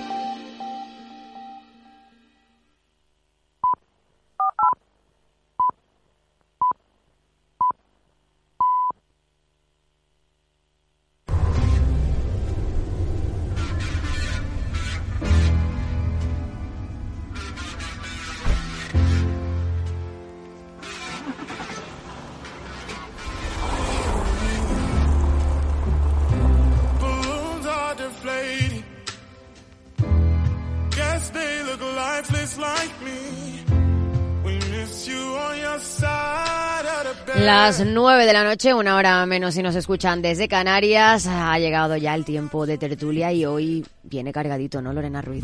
Sí, ¿qué tal estáis, tertulianos? ¿Os ha costado llegar con los tractores? Los agricultores han colapsado Madrid durante toda la mañana. 500 tractores han conseguido llegar al centro de la capital y han pedido a la policía que dejasen pasar a sus compañeros y se han producido varios enfrentamientos. Desde la organización Unión de Uniones avisan de que no van a poder callarles. Es una intención por parte de la delegación de gobierno de querer callarnos, pero si esto se puede callar, si la magnitud de tal calibre que no va a poder callarlo, si hoy esta va a ser la noticia. ¿Por qué? Porque queremos que sea noticia, porque queremos que los ministros de Agricultura el lunes cuando se reúnan sepan que estamos cabreados, los españoles, los franceses, los alemanes, estamos cabreados con esta política que nos están aplicando. En el plano político, el Partido Popular amplía su ofensiva contra Fernando Grande Marlasca tras el asesinato de dos guardias civiles en Barbate por el narcotráfico. Han cargado contra el ministro al que acusan de ser el responsable del abandono y de la falta de medios de las fuerzas de seguridad. Tanto PP como Vox critican que no haya ido al lugar de los hechos, que no dote de medios a la zona y que haya desmantelado Ocon. Los guardias civiles quieren medios para luchar contra el narcotráfico. No es de recibo que el ministro salga por la mañana a presumir de la situación del campo de Gibraltar y por la noche tengamos a dos guardias civiles en dos ataúdes. No es de recibo que siga sin aclarar porque disolvió la OCOM. Diga la verdad. No es de recibo que tenga las patrulleras destarteladas mientras deja sin ejecutar dos mil millones el año pasado. No es de recibo que envía a los guardias civiles en una zodia a la muerte a pelearse con nuestra narcolancha. Marlaska se defiende e insiste en que desde el gobierno se está invirtiendo para proporcionar cada vez más medios. Niega que la unidad de Ocon se haya desmantelado, sino que se ha integrado en otra más grande y critica que la oposición aproveche las muertes de los agentes en Barbate para atacarle. ¿Han esperado a utilizar dos asesinatos para hablar del campo de Gibraltar? Este gobierno no solo ha invertido para recuperar plantillas y dotarlas de medios, sino que en 2023 alcanzamos la cifra récord de efectivos. Y les da igual que todas esas mentiras que vierten estén desde luego empañando el enorme servicio público que realiza tanto la Guardia Civil como la Policía Nacional en el campo de Gibraltar y en cualquier otro rincón de España. Todo esto en la primera sesión de control al gobierno tras las elecciones de Galicia. Feijo ha sacado pecho de los resultados y digamos que se los ha restregado a Sánchez en la cara. Quizás si me hubiese insultado menos, hubiese sacado un mejor resultado. Será la explicación que es evidente que ya la he encontrado. Hablar de la amnistía y de los indultos. Mire, yo le reconozco, señor Sánchez, que cada día usted se supera. Usted empezó mintiendo sobre lo que hago, sigue mintiendo sobre lo que digo y ahora miente sobre lo que pienso. Realmente, señor Sánchez, por mentiras me gana usted por goleada. Fue usted el que dijo que esto era un plebiscito sobre mi persona. Pues aquí me tiene, de pie. Y el resultado del plebiscito, 40 a 9. ¿Y cómo ha respondido Sánchez? Pues como lo lleva haciendo estas dos últimas semanas, sacando el tema de las negociaciones entre el PP y Junts en el marco de la investidura fallida. Le felicito a usted por, por volver al sentido común, porque en efecto usted reconoció ante 16 periodistas en un off, en privado, que el único camino para Cataluña y para España es la reconciliación y no la confrontación. Yo no tenía ninguna duda, ahora tenemos las pruebas, de que si hubiera sido por usted y no dependiera de otros, sin duda alguna usted hubiera aprobado una amnistía, unos indultos y lo que hubiera hecho falta para ser presidente del gobierno. Usted plantea aquí que demos explicaciones. Yo estoy aquí dispuesto a dar explicaciones, señor Feijóo, pero usted también debe tener el coraje de explicar lo que dice en privado a 16 periodistas. Ha sido una sesión de control bastante bronca donde Sánchez no solo se ha enfrentado al PP, sino también a Junts, aunque esta vez por el tema de los presupuestos, porque claro, siguen negociando la amnistía. Y mientras la negocian, Carles Puigdemont no renuncia a su agenda por la independencia unilateral. La mesa del Parlamento catalán ha admitido a trámite, con los votos de los diputados de Junts, una iniciativa legislativa popular para una ley de declaración de independencia de Cataluña, eso sí, en contra del informe de los letrados. Esquerra, sin embargo, se ha abstenido y critican que se están alejando de las preocupaciones principales de la negociación. Y mientras los fiscales del Tribunal Supremo han emitido un informe en el que consideran que Puigdemont asumió el liderazgo absoluto de Tsunami, un grupo que encajan dentro del terrorismo. Y las cosas se han puesto feas para el exministro Ábalos. La Guardia Civil ha detenido a su asesor Coldo García Izaguirre y a otras 19 personas por la compra de mascarillas a cambio de comisiones durante la pandemia. Estas detenciones se han producido tras una denuncia del PP de Madrid en 2022 que señalaba irregularidades en una docena de contratos. Ábalos se ha mostrado muy sorprendido. ¿Cómo voy a conocer eso? Por favor. En absoluto, todo se hizo bien a través de los mecanismos legales, algo que siempre me preocupe. Por cierto, se hicieron las contrataciones por entidades autónomas y además fueron revisadas por el Tribunal de Cuentas. Está bien, yo siempre he estado tranquilo y sigo tranquilo. Lo que no acabo de entender es su participación en esto. Es que me, me cuesta creerlo. Por eso mismo, primero porque es un golpe, segundo porque me parece increíble, no sé. Pero bueno. Gamarra no se cree las palabras del exministro y le ha exigido que comparezca en el Congreso para dar explicaciones junto con ella y con el presidente del Gobierno. Lo primero que pedimos son explicaciones y unas explicaciones que deben ir acompañadas, evidentemente, de dimisiones. Pero lo primero son sus explicaciones. Sí. Y explicaciones suyas, reitero, del presidente del gobierno que cesó como ministro al señor Ábalos y por tanto hay que saber si ese cese estaba vinculado a lo que hoy estamos conociendo, a la vinculación de personas que estaban en el ministerio con eh, su lucro personal por su vinculación, por el cobro de comisiones ilegales en la adquisición de material sanitario. Sánchez se ha ofrecido a colaborar con la justicia y no ha querido desaprovechar la oportunidad de sacar a relucir la presunta corrupción del hermano de Ayuso que si yo sabía no dejaba de saber. No, no dejan de ser, lo escuchado por parte de la oposición, maledicencias. ¿no? Me, me, llama la atención que sean tan celosos cuando quiero recordar ¿no? que el señor Feijó pues, se aupó a la presidencia del Partido Popular después de una denuncia del anterior líder del Partido Popular sobre un caso de corrupción de la presidenta de la Comunidad de Madrid, de su hermano en concreto, que no ha sido sin duda alguna ni investigado ni tampoco recriminado por parte de la actual dirección del Partido Popular. Estas declaraciones las ha hecho desde Marruecos, donde se ha reunido con Mohamed VI para reafirmarse en la hoja de ruta suscrita en 2022 que dio un giro a la cuestión del Sáhara. El presidente se ha mostrado muy orgulloso de la cooperación entre ambos países en cuestiones como la lucha contra la inmigración ilegal, el narcotráfico y también el terrorismo. ¡Viva el vino! Gracias, Lorena. Belén Sarriá, buenas noches. Buenas noches. María José de Vega, buenas noches. Hola, ¿qué tal? Bernardo García Guerrero. Buenas noches. Buenas noches. Y Carmen Andrés, ¿qué tal? Buenas noches. Bueno, ¿por dónde queréis empezar? Porque hoy tenemos mm, para largo. Pero todo muy aburrido. ¿Sí? ¿Te parece aburrido? de verdad. Si es que seguimos hablando de lo mismo. A mí es que los salseos políticos me... ¿A ti te gusta lo, de, lo, del, lo, lo, del asesor de Sí, me de gusta. Ábalos? Venga, ¿quieres? Venga, vamos. Pues Venga, Desde luego está copando informativos, ¿eh? La verdad es que eh, abres ahora mismo un- cualquier periódico y, todas las portadas son para, para este tema. No es para menos, ¿no? ¿Y qué os parece que Sánchez saque a colación lo del hermano de Ayuso? Claro. Pues, hombre, en este asunto. A estas alturas de la, de la feria es un poco patético ya, porque como miren, es que es que eh, es que es muy fácil de contestar, es que tanto la Fiscalía española como la europea archivaron el caso. Es como Claro, él dice ¿cuántas- que no se ha investigado. Claro, es como, pues si no se ha investigado, yo el fiscal anticorrupción, yo si no investigó más, pues ya no había posibilidad de investigar más. Es como, ¿cuánta gente fue detenida por el caso Ayuso? Nadie. ¿Cuánta, cuánta fue, cuánta gente, perdón, cuánta gente fue imputada por el caso Ayuso? Nadie. O sea, al final es que se archivó todo. Es decir, es que, es que también a veces nos llama la atención que, que Isabel Díaz Ayuso, aunque no lo dijera directamente, pero le enfocaron las cámaras, dijera aquello de me gusta la fruta, ¿no? Con otras palabras. No, es que no me extraña. Es que esto es una injuria. Es que esto es una calumnia. Es que estás imputando un delito que no se ha producido. Aparte es- falta... es, poco inteligente, ¿no? Porque creo que precisamente al PP se le pueden se pueden recordar otros muchos casos de corrupción. Entonces, justo ir a uno como mm, como es el de el hermano de Ayuso que ya está archivado es estar un poco nervioso. Vamos, yo a mí se me habrían ocurrido mil mil, o sea, Claro, lo mil casos anteriores. la conexión con las mascarillas. Claro, ¿no? ya, Eh, con las mascarillas lo sé, y con- pero si y ya con está archivado es también no eh, tener a argumentos. Feijóo con que tuvo Sí, eh, con que se benefició no de pero del- me parece una salida forzosa mm, y, y bastante nerviosa. Y muy poco respetuosa con la gente, Mm. porque no está ofreciendo ninguna explicación. Sánchez eh, ha hecho gala en muchas ocasiones, y lo estábamos comentando antes, de que este es un gobierno al que no se le ha descubierto ningún caso de corrupción. Mm, Hasta el momento es así. Aquí vamos a suponer eh, que esto todo el mundo tiene derecho a la presunción de inocencia, también Coldo García pero primero supone acabar con uno de los argumentarios o, o cuando menos poner en tela de juicio uno de los argumentarios eh, que siempre ha utilizado Sánchez, pero al que también le toca, por decirlo de alguna forma, desde un punto de vista cronológico. O sea, si tú llevas seis meses en el gobierno, es muy difícil que te pillen por corrupción, porque las corrupci- un caso de corrupción requiere mucha investigación y, hombre, o eres muy torpe o intentas tapar tus huellas. Por tanto, vamos a ver si ahora en adelante esa afirmación de Sánchez, que yo espero que pueda seguir manteniendo, porque me encantaría no tener un gobierno corrupto en ninguno de sus planteamientos, se pueda mantener.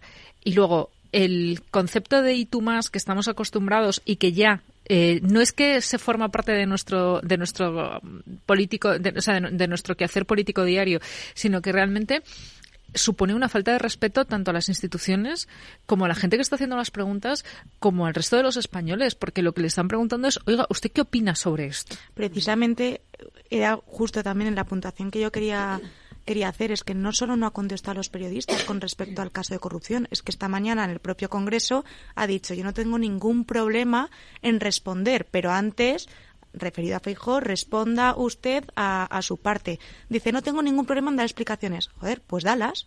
Sí, pero es o, que- o- o- o no las des, pero no digas que no tienes ningún problema en darlas, porque las dos únicas veces que ha tenido que comparecer en el día de hoy ha sido por- por- por- para salir por la calle en medio. Pero es que en este momento, vamos a ver, yo me pongo en el papel de un asesor de comunicación o en el papel de Bolaños o en el papel del propio presidente del gobierno. No puedo decir nada. O sea, no puedo decir nada y lo único que puedo hacer es remitir al respeto a la presunción de inocencia y al respeto a las actuaciones judiciales y señalar que si esto se confirma, pues evidentemente será algo que, no- que, ten- que tengamos que atajar desde el punto de vista de un, de un gobierno y más de un gobierno socialista, porque mm, Pedro Sánchez no tiene que permitir en ningún punto que haya ningún tipo de corrupción en su gobierno. Todo lo que salga de este discurso, eh, más o menos, es algo que no aporta nada y que lo único que contribuye es a, em- a- a, digamos, a emborronar lo que debería ser pues un hecho, esperemos que puntual y desgraciado. Bueno, Eh, pero Sánchez además- ya puede decir que no está en el gobierno, ¿no? Ya se puede escudar ahí. Sí, pero es diputado, sí, pero en le cualquier colocó, caso, ¿eh? pero en cualquier momento de los hechos, claro, y sí le colocó, que- y no olvidemos que cuando estalló, eh, bueno, lo que motivó la salida de, de Ábalos del gobierno y el escándalo que nunca nos enteramos qué pasó con las maravillosas sí. secretas, maletas secretas de Delcy Rodríguez en Barajas, no nos olvidemos que de aquella, sin dar explicaciones, no tiene por qué darlas el presidente, pero hombre, sospechoso, le cesó como ministro de Fomento y lo pasó directamente a diputado raso, pero también presidiendo una comisión, ¿no? Por lo menos te doy un retiro mm, algo mejor que el retiro habitual. Hombre, yo, está lo que decías, ¿no? Creo que era Belén, decías ahora el poco ese nerviosismo, ¿no? Aparte de contestar con otro caso y no responder a lo que se le estaba preguntando, se le veía francamente incómodo y claro, ha habido incluso una pregunta, creo que no sé qué medio era, un periodista que le decía si esto iba a suponer el cese de, de, de Ábalos como diputado, que iba a pedir su cese como diputado no ha contestado, o sea, ha preferido no contestar. Y claro, por lo que ha salido hoy en la prensa, mm, tiene visos de que esto va a durar, ¿no? Más allá de que haya ya de interés informativo, ¿no? Y que el medio que lo ha sacado y los que se hagan eco de ellos estén encantados por una noticia eh, tan caliente, ¿no? En, sus titulares. Claro, es que al final han sido detenidas 19 o 20 personas, eh, varios ministerios. En varias eh, provincias. Claro, o sea, afecta al Ministerio de Fomento, afecta al Ministerio de, del Interior. Fíjate, a mí sí que me parece responsable no responder en este momento si va a suponer un cese. ¿Por qué? Porque si dijera que no, mm, eso sí que me parecería irresponsable porque todavía no se, no se ha descubierto nada. Si dice que sí, pues, pues ya, le, ya le está echando. Entonces yo creo que quizá no ha sido las formas en no, no responder, pero es que todavía eh, se está investigando todo. De ahí a que Sánchez diga, pues mm, le voy a cesar como diputado, a mí parece que es pronto. Primero no puede cesarle sí, no, como es una diputado. forma de hablar. No, efectivamente, puede es una pedirle forma, que deje perdón, el acta, ¿no? Efectivamente, que, que tenga la invitarle, a, de- invitarle Sí. como el partido, vamos, invitarle a, a irse, ¿no? Pero pero a mí me parece, de hecho, eh, por, de parte de todos los partidos políticos ¿eh? y de los ciudadanos, no creo que sea el momento todavía de señalar, o sea, por supuesto está bajo la lupa, pero no es el momento ahora mm, de pedir eh, ceses. Primero es pedir explicaciones y que las den. No es que en este momento, perdona, Mm. pero eh, Bueno, ahora hay que dejar actuar, a ver la justicia, la investigación, Pero etcétera. cuando- Pero no se ha llamado Digo también la atención que sea políticas. el, el propio Ábalos quien ha estado, o sea, evidentemente el foco estaba puesto en él, pero a mí me ha sorprendido que haya ido a un plato de televisión a tratar de eh, exculparse eh, anticipadamente, eh, defender de alguna manera a una persona que ahora mismo, bueno, está siendo investigada, eh, para decir que, bueno, que, que a él le ha sorprendido mucho porque no se lo esperaba de esta persona que lleva una vida, eh, pues, eh, muy austera y, y demás, austera, dicho. Eh, bueno, por lo menos de, por el momento lo que sabemos es que ha hecho una... Carmen? Que salga Ábalos ahora mismo, en el mismo día en el que se sabe todo esto, en el que se descubre que, que vaya a, a- no sé, creo que, que tampoco hay necesidad, quizá, bueno, con un canutazo y demás, para decir, oiga, pues no, eh, eh, yo no sabía nada de esto y demás, pero una, en- una Pero eso entrevista Eso, en un prueba plato de más su inocencia, ¿quieres decir? Bueno, eh, eh, no, yo no, O el no te- nerviosismo. eh, o el nerviosismo que Nerviosismo. tiene de la necesidad que tiene de estar disculpándose o que alguien le haya dicho, oye, por favor, eh, ve y aleja cualquier tipo de, de duda que pueda que pueda tener. Es verdad que, que es un caso que, que es eh, extraño. Todo lo que ha rodeado también a Ábalos en mucho tiempo eh, también es un poco un poco raro, ¿no? De el, eh, todo este tema también de del propio Coldo, del propio asesor, eh, que bueno, venía de ser eh, pues un portero de, de bueno, sí, de- sí, e- efectivamente. Eh, después haber sido escolta, eh, después haber sido eh, asesor. Tanto de, de- bueno de Ábalos siendo eh, secretario eh, secretario general era De era organización. él? de organización efectivamente secretario de organización del Partido Socialista también eh, como ministro y, y, bueno en una carambola del, del destino pues gracias a que eh, pues eh, Ábalos era ministro de transportes pues fue también el eh, vocal no del, eh, del consejo de, de Era, Adif era consejero de... eh, consejero de de, Renfe. de- Renfe de Renfe, de Mercancías. Renfe, perdón. Renfe Mercancías. Y, y bueno, sin ningún, sin evidentemente tener ningún tipo de, formación para poder desempeñar este cargo, con lo cual, eh, bueno, es una persona que además el partido también le había dicho a Ábalos en reiteradas ocasiones, por lo que hemos podido saber, que se alejara un poco de, de este personaje, no lo quiso hacer. Eh, al cabo del tiempo, como ya sabemos todos, eh, a Ábalos se le apartó del ministerio, se le apartó de los focos absolutamente. Hubo una temporada larga que no sabíamos que era de Ábalos. Y ahora que ha vuelto, mientras que otros muchos, mm, Sánchez sí que lo ha los ha recuperado no para primera línea, pero bueno, les ha ido dando entregando algunos cargos con los que bueno se puedan sentir bastante satisfechos. Últimamente hemos sabido de varios de ellos, pues a, a Ábalos únicamente le ha cedido el poder ser eh, diputado raso y bueno sí con una presidencia de una comisión, pero vamos eh, ningún tipo de, pero ¿por qué de te, cargo más. Pero ¿por qué te resulta extraño que haya ido a un plato de televisión? A mí, fíjate, me parece lo contrario. O sea, nosotros reclamamos muchas veces que den eh, explicaciones y que den información y que no se Pero para decir que yo no sé nada. Es que Eh, probablemente no pueda decir otra cosa en no, este momento. y- ya, pero por eso, ¿para, para qué? ¿Para Claro, qué? entonces también, también, también- pero entonces también cuestiona quién es eh, la cadena que ha decidido llevarlo para algo que se podía haber dicho O lo que tú le- dices o quién le ha con dicho- un, con le ha un dicho que canutazo, vaya, porque no sé si con un canutazo o el incluso que- con, con un pequeño vídeo que tú te Pero puedes du- hacer a dudo ti que, mismo. que él no haya pedido o no le hayan recomendado o no le hayan exigido que vaya a dar algún tipo de explicación eh, Bueno, y lo pero sí que hecho es de que él, al salir un poco del ministerio eh, ha participado varias veces en, en Sí, programas sí, de sí. televisión como Pues yo como tertuliano, así, a, mí, poco- a mí esto me parece más esto de yo voy por libre, me invitan, me parece un sitio friendly o un sitio donde me van a tratar bien y voy a contar lo mío. Y voy a contar lo mío porque evidentemente, eh, aunque él no tenga nada que ver y en ningún momento de la instrucción, por lo que se ha sabido hasta ahora, se- tiene nada que ver, o sea, tiene que ver Sí. con, con el hecho de que eh, formaba parte del grupo de asesores personales de Ábalos, pero no que. Ábalos estuviera involucrado eh, ni que en absoluto se pudiera plantear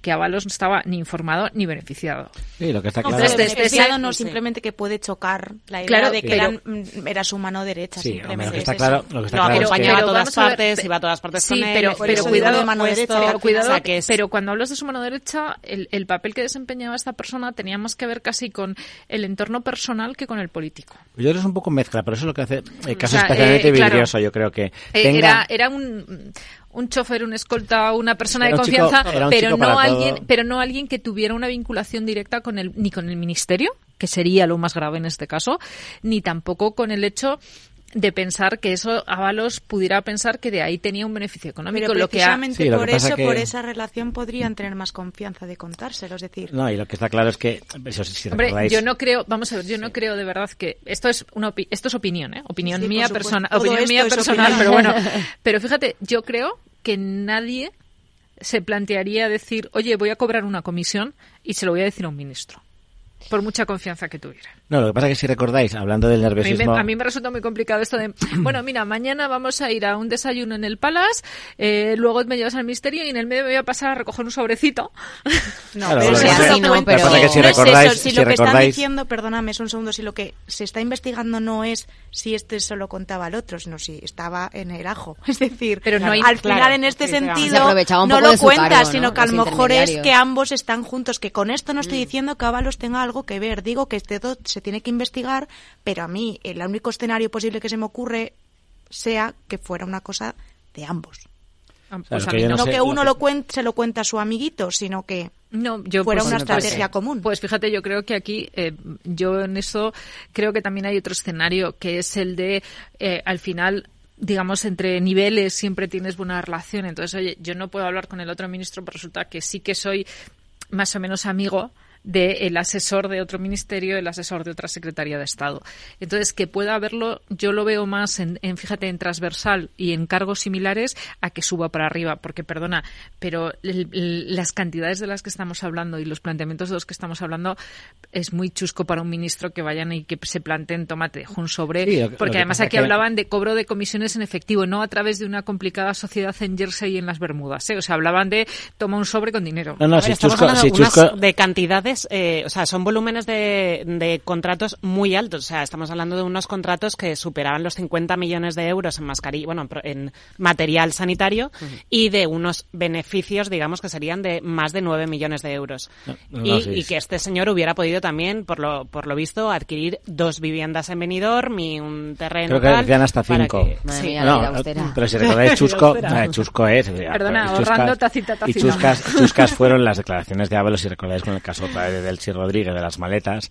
Vamos, yo los- Ábalos no sabe por dónde salir, una frase contradecía la anterior la siguiente así sucesivamente. Y qué casualidad cuando decía, no, mm, me iba a reunir con Delcy, pero a título particular. Es como, no, un ministro del gobierno de España no se reúne a, a título particular con una vicepresidenta de una dictadura americana que tiene prohibida la entrada en territorio europeo, no solo español, en todo territorio de la Unión Europea.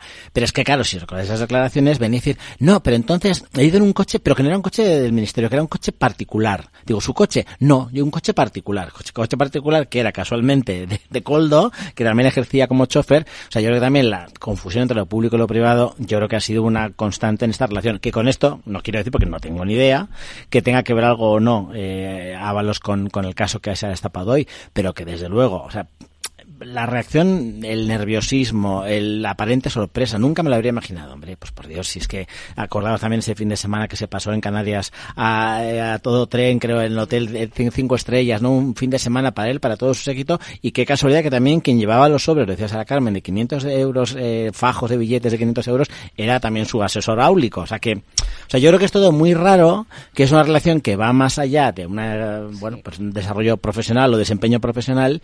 Y claro, pues hombre, pues tú puedes ser chofer, puedes ser guardaespaldas, hombre, ser asesor y todo al mismo tiempo, y de un ministro, y sin tener ningún tipo de formación, ser también consejero de Renfe Mercancías, hombre, es una persona que encima ha sido condenada en dos ocasiones por agresión, es decir, que la verdad que el personaje da, da para mucho y a mí me recuerda más a los, a los eh, esbirros de los malos o de las películas de mafiosos o de la realidad de los mafiosos que de lo que uno espera de un profesional al servicio de un ministerio. Pero ahora mismo no sabemos más que lo que sea, lo que está filtrándose de- del dossier y con el dossier, volviendo al tema original, que era lo que Sánchez tenía que haber contestado, evidentemente mezclarlo y emborronarlo con el hermano de Ayuso, con que así llegó Feijo al poder, etcétera, eh, Sí, es verdad no es que algo, dicho- no es algo que sea una respuesta ni coherente ni respetuosa. Bueno, y también es un poco ¿eh? dejárselo en bandeja a Ayuso, ¿no? Porque yo soy Ayuso mañana. Y ha no, ha contestado hoy. Bueno, ha puesto ha me contestado gusta la hoy, ¿eh? fruta en Sí, sí. Twitter. Ha contestado ver, hoy mismo. Una respuesta un poco más... No, no, pero ha eh, contestado el caso. ha no, contestado no. con una frase y hecho- luego el eh, me gusta sí. la fruta, que es la mm, respuesta El caso que fue archivado. Sí. El caso fue archivado. No hubo caso. y- Eso es. Sí.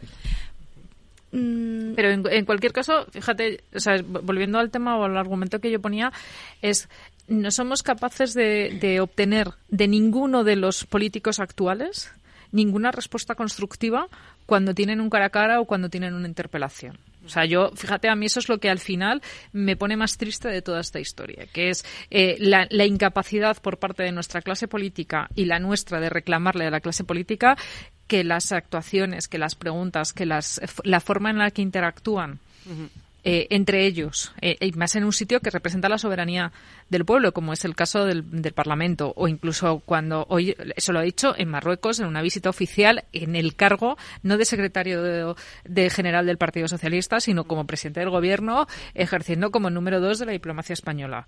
Eh, que no seamos capaces de que nos den una respuesta y de que nos den una información coherente, a mí me da mucha pena y Sí. habla muy poco eh, sobre nuestra sociedad actual. Precisamente sobre eso, sí que es cierto que Sánchez ha dicho, o al menos, bueno, es lo que ha dicho, que él no sabía nada porque si no, sí que le habría cesado. Es decir, ha no ha llegado a decir Bueno, le habría a- a todo cesado. pasado es fácil decirlo, No, claro, ¿no? pero O sea. a la hora de preguntar, eh, ¿fue este el motivo del cese? Y ha dicho, Mm. eso mm, lo que me está preguntando es si lo sabía, con lo cual, no, no lo sabía.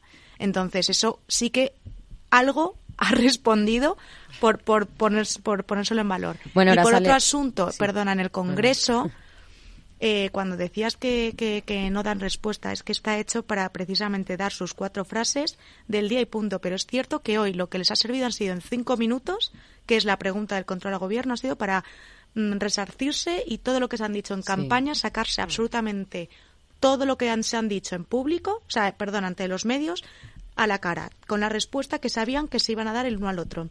Uno sabía que le iban a hablar de, de la tragedia y el otro de los indultos.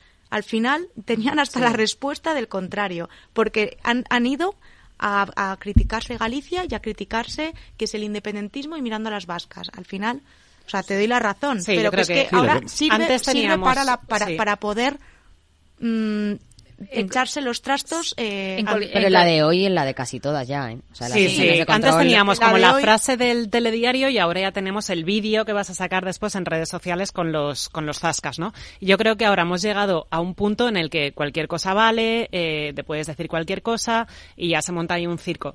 Eh, porque es que hoy ha versado todo sobre la mentira y la mentira de uno y de otro y el otro es un mentiroso. Yo no sé si recordáis, hace unos años, eh, bueno, de la época, el momento posterior de- del 11M con aquella frase de no merecemos un gobierno que nos mienta, o sea, eso fue terrible y, y la y el Partido Popular en ese momento, bueno, una querella, todo tal, eh, porque era un un verdadero insulto el hecho de que te dijeran que eras un gobierno que estaba mintiendo. Bueno, era- es y ahora lo mínimo que te van a decir es que es un mentiroso y nos sentimos todos orgullosos porque nos han dicho que mentimos. Y tú más. Oye, que es- sí, y tú además más. Entonces es verdad que estamos llegando a un punto que igual tendríamos que, que mirárnoslo. Y Pero- Y yo creo, perdón, y yo creo también, o sea, aparte de la relación que estamos viviendo, en parte de los tiempos de Zapatero, pero yo creo que se ha acrecentado mucho con Pedro Sánchez, es que claro, hay una, hay una confusión en los roles que corresponden a cada uno. Es como, no, es que el gobierno no controla a la oposición, es la oposición quien controla al gobierno. O sea, la oposición no tiene que dar explicaciones, es el gobierno quien debe darlas, ¿no? Es como cuando se enfadan, háganme propuestas. No, no, no, no, no, la oposición no tiene por qué hacer ninguna propuesta. Podrá hacerlas cuando lo considere, lo que tiene es que controlar la acción del gobierno. ¿Qué pasa? Que ahora el gobierno creo que está francamente noqueado. O sea, yo no sé si tenido la oportunidad de ver todas las intervenciones de hoy, aunque sea una parte resumida, tanto la primera intervención por parte del Partido Popular de Cayetana Álvarez de Toledo, dirigida a Félix Bolaños, como el propio Miguel Tellado, como la de Fijo. O sea, yo era, y perdón, un zasca detrás de otro. Claro, es que se las ha puesto en bandeja. Es que hace dos días nos decía, o hace cinco días, nos decía Pedro Sánchez que iba a haber, bueno, un resultado imparable, ¿no? Zapatero diciendo a Ayuso, Zapatero profeta, mm, calienta que sales, ¿no? Es como, pues hombre, mm, de verdad que, que es para que os lo miréis. Porque precisamente, de Galicia era una cuestión nacional que iba a tener un reflejo nacional, que si el PP no obtenía mayoría absoluta, eh, Feijóo tendría que marcharse, que bueno, pues que era el momento de, que su liderazgo, y nos encontramos con que ahora Galicia para el gobierno era un asunto meramente autonómico, es como, ah, o sea que si el PP revalida la mayoría absoluta se convierte en un asunto estrictamente local, pero si el PP llega a perder la mayoría absoluta, hubiera tenido una resonancia nacional. Claro, es que yo creo que hoy... Es que creo que ha habido muy poca autocrítica entre el PSOE y Sumar mismamente, que hoy mismo se han reunido y ni siquiera han hecho autocrítica. Bueno, o si la han hecho a puerta cerrada, luego no la han transmitido. Pero creo que hay muy poca autocrítica. Bueno, perdona, la culpa ha sido de los medios. O sea, el, los Di que es irónico, por favor. Sí, perdón, es irónico, sí, sí, sí. sí porque ha sido, ha, sido, ha, sido la explica, ha sido la explicación que han dado. Pero... Ha, sido, ha sido la explicación que han dado en los dos casos. Claro, ha sido el apagón informativo, el que no hemos tenido tiempo. Lo, lo del eh, tiempo, el tiempo. Eh, sí, sí, o sea, no hemos tenido tiempo de contar nuestro candidato, no hemos hecho, eh, no, hemos tenido el respaldo que nosotros esperábamos para poder dar a conocer. Por tanto, sí, en modo ironía, como gracias Belén, efectivamente la culpa es de los medios.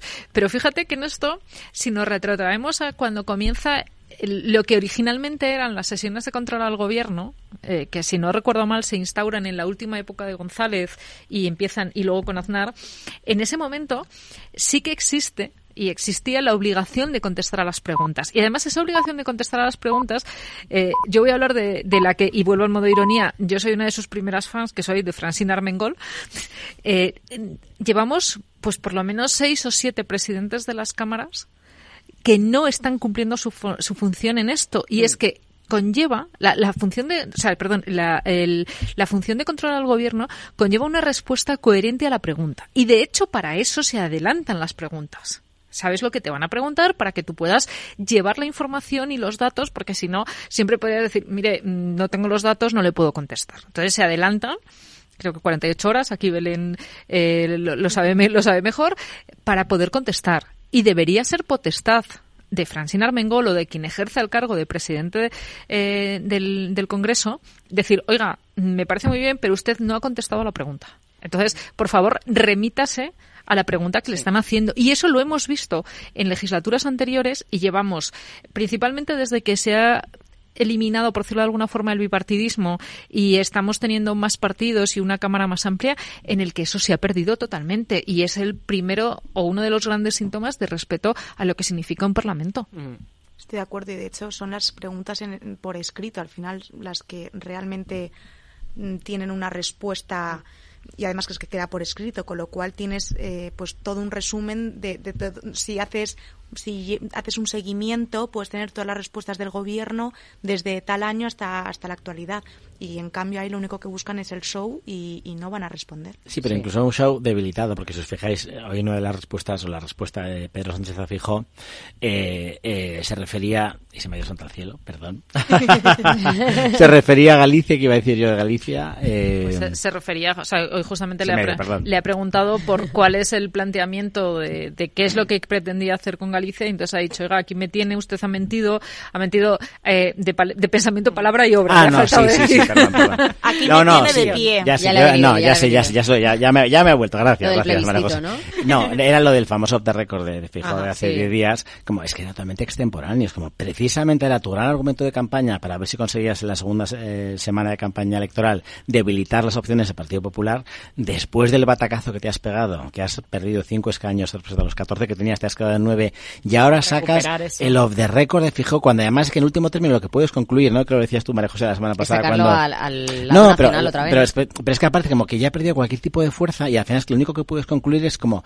es que si Feijó en 24, 48 o 72 horas pudo dudar sobre qué significaba la amnistía y pudo dudar sobre lo que eran los indultos, es que como dijo que no, por eso no está en el gobierno. Con lo cual, la poca fuerza que eso tenía con el paso de los días se desdibujó, desapareció con el batacazo del domingo, pero es que a estas alturas de la feria, es como, perdona, es que, señor presidente, el que está gobernando gracias a aceptar un chantaje es usted. Pues con lo cual, ¿qué le espeta al líder de la oposición si no gobierna aunque ganó porque dijo que no?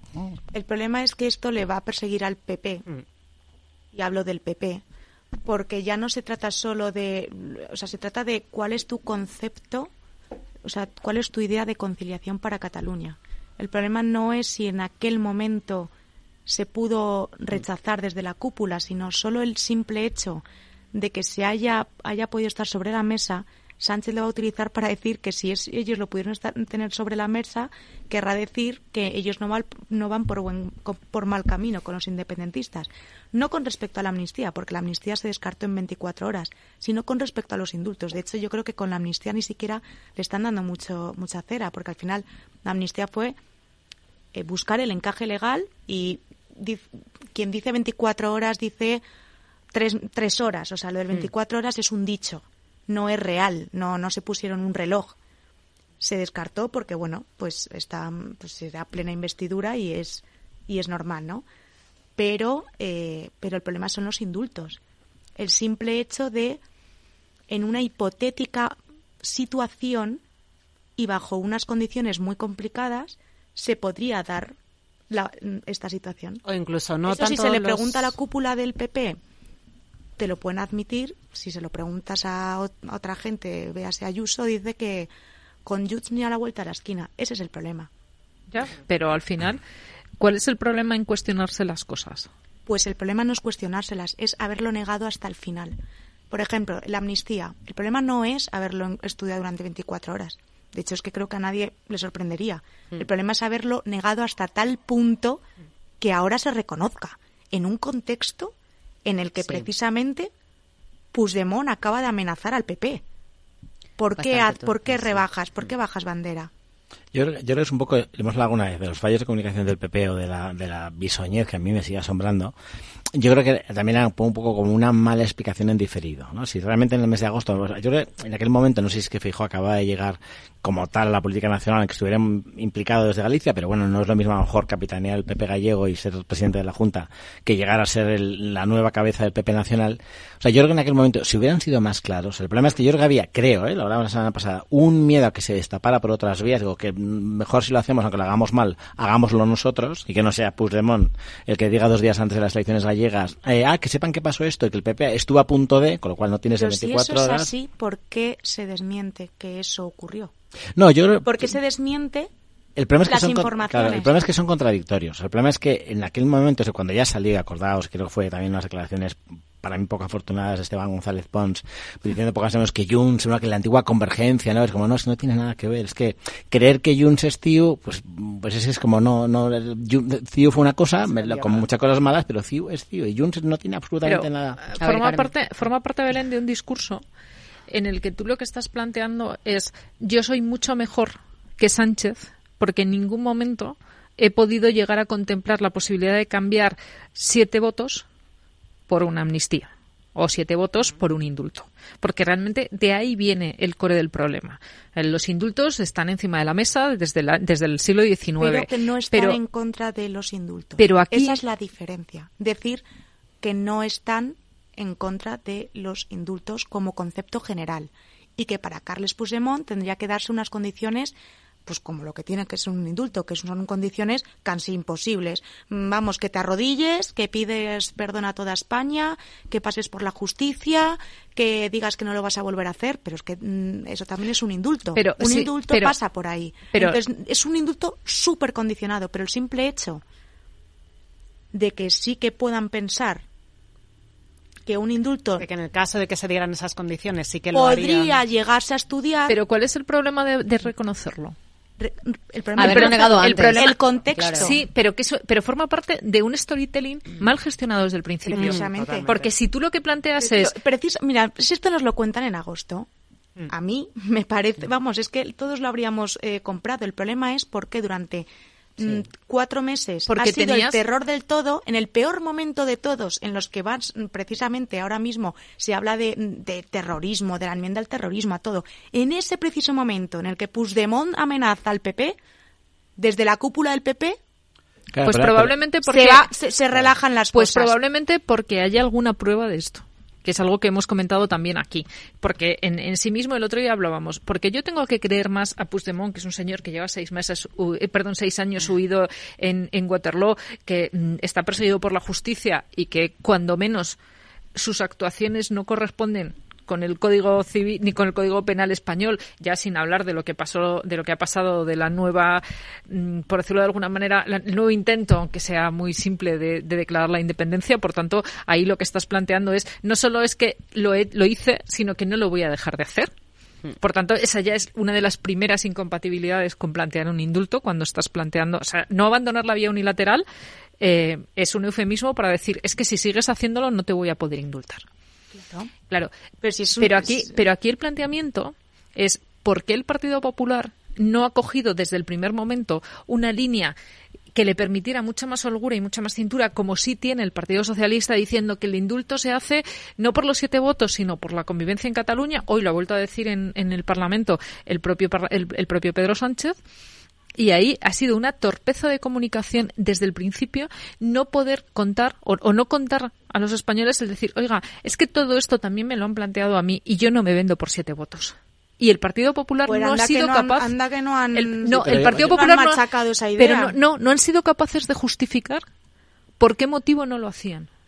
Para mí ahí eh, es donde reside, porque efectivamente todos sabemos que es por siete votos, pero el Partido Socialista ha tenido un argumentario diciendo no, los Porque siete sí, votos porque es le una pedían la circunstancia". amnistía, no son siete votos, le pedían la amnistía y a eso es a lo que no, a lo que se negaban después de haber Vale, estudiado. ¿Y por qué el no dices es el indulto. ¿Y por qué no dices Para mí la y- amnistía es una ¿Y por qué no dices es que esto nosotros lo hubiéramos podido hacer y no lo hemos querido hacer? Jo, es que lo siento, lo que pero yo- se lo oigo todo, o sea, lo oigo todos Pero los días. Pero yo creo que, es algo que está, eso- está más que pero es lo que lo están haciendo ahora. O sea, yo creo que cre- quiero creer, ¿eh? o me tengo la sensación.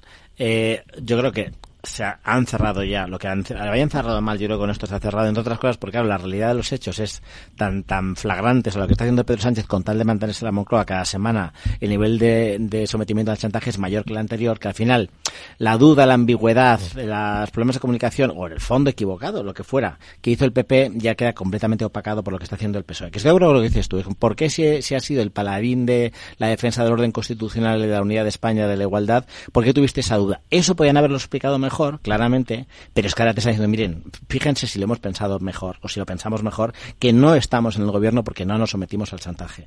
Y claro como al final las vueltas que va dando los pactos eh, conocidos y no conocidos del PSOE con Junts son a cada semana un chantaje mayor que el anterior el PP al final solo puede decir, miren, esto es a lo que lleva el de haber dicho que sí a un chantajista y el no que nosotros dijimos hace que no.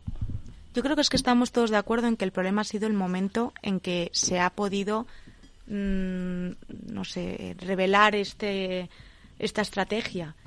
No es, en mi opinión, no es tan grave el hecho de haber estudiado un encaje legal de la amnistía en tres horas y haberlo descartado, ni el, en un hipotético caso y muy condicionado, poder plantearte un indulto que, que, no, que sí que es legal en España pero depende de las condiciones. El problema es el momento. Haberlo negado hasta ahora, haberte puesto muy, muy duro y en cuanto Puigdemont amenaza, rebajar. Ese es el error, en mi opinión. Bueno, un segundo que hagamos una pequeñita pausa y ahora volvemos. Veo, veo una cosita. ¿Qué cosita es? Empieza por la letrita L. Ya lo sé. Letras del Tesoro. Si mires donde mires ves letras del tesoro, en Renta 4 Banco te facilitamos comprarlas de forma rápida y cómoda. Entra en r4.com y descubre todas las ventajas de comprar letras con un especialista en inversión. Renta 4 Banco. ¿Quieres más? Lauri, decidido. La despedida la hacemos en Gandía. Prepara el bikini. Lauri, que en Gandía vive el ex de Jessie. Que nos vamos a Málaga. Lauri, que no. Que dan mal tiempo. A Bilbao. Pinchos y party. Lauri, una cosita. Que al final es despedida conjunta. Te hago administradora del grupo que no puedo más. En Renfe tenemos más de 1500 destinos para que siempre puedas llegar a donde quieras llegar. Nadie te da más. No todos los trenes son como Renfe. Renfe, tu tren. ¿Qué es ir más allá? Con Arval podrás llegar donde te propongas de la forma más sostenible y asegurar un mundo mejor contribuyendo a la seguridad en carretera, al futuro de las ciudades y a la calidad de vida. Ser responsable sin tener miedo al liderar el cambio. Arval, la transición energética arranca aquí. Más información en arval.es.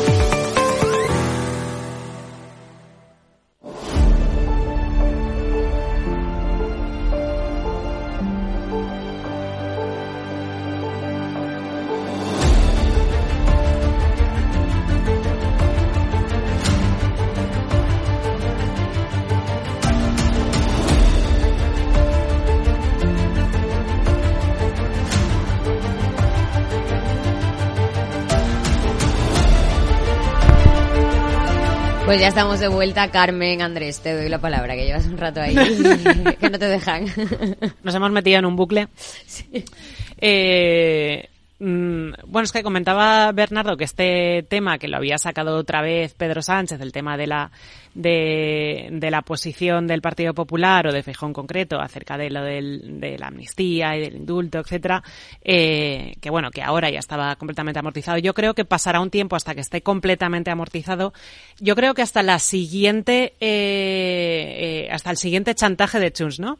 Creo que ahora que están negociando otra vez eh, todo el tema de la, de la ley de, de, la amnistía y cuáles son los esos detalles y el alcance que va a tener la, la amnistía, entonces volveremos a, a, a ver eh, pues eh, hasta dónde es capaz el Partido Socialista, en concreto Pedro Sánchez, para seguir eh, manteniendo este gobierno y, y, ya no te digo nada cuando venga el momento de, los presupuestos, si es que llega ese momento, eh, hasta dónde también van, van a llegar, ¿no? Hoy parece, eh, también han tenido un pequeño y rifirrafe también entre Pedro Sánchez y, y Miriam Nogueras.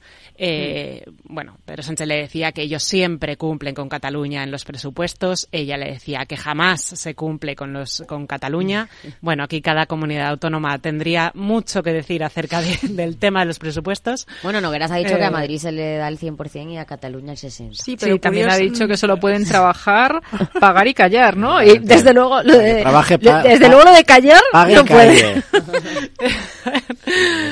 Sí, Pero bueno. será en este momento cuando veamos realmente cuáles son las cifras, cuáles son las cesiones y entonces eh, seguiremos seguiremos hablando y seguiremos eh, pues recordando también cuál es el precio ¿no? que ha tenido que pagar eh, Pedro Sánchez por, por estar ahí. Yo creo que se va a diluir un poco todo aquello, todo esto del, del Partido Popular. Es verdad que yo si, si algo me sorprendió de todas aquellas declaraciones no solamente era el tema del indulto, sino el relato del tema de la necesidad de una reconciliación, de un conflicto, mm. etcétera, que, que es cierto que a mí esa, esa parte es la que, la que más eh, quizá me, me chirrió ¿no? de, de, todo este discurso.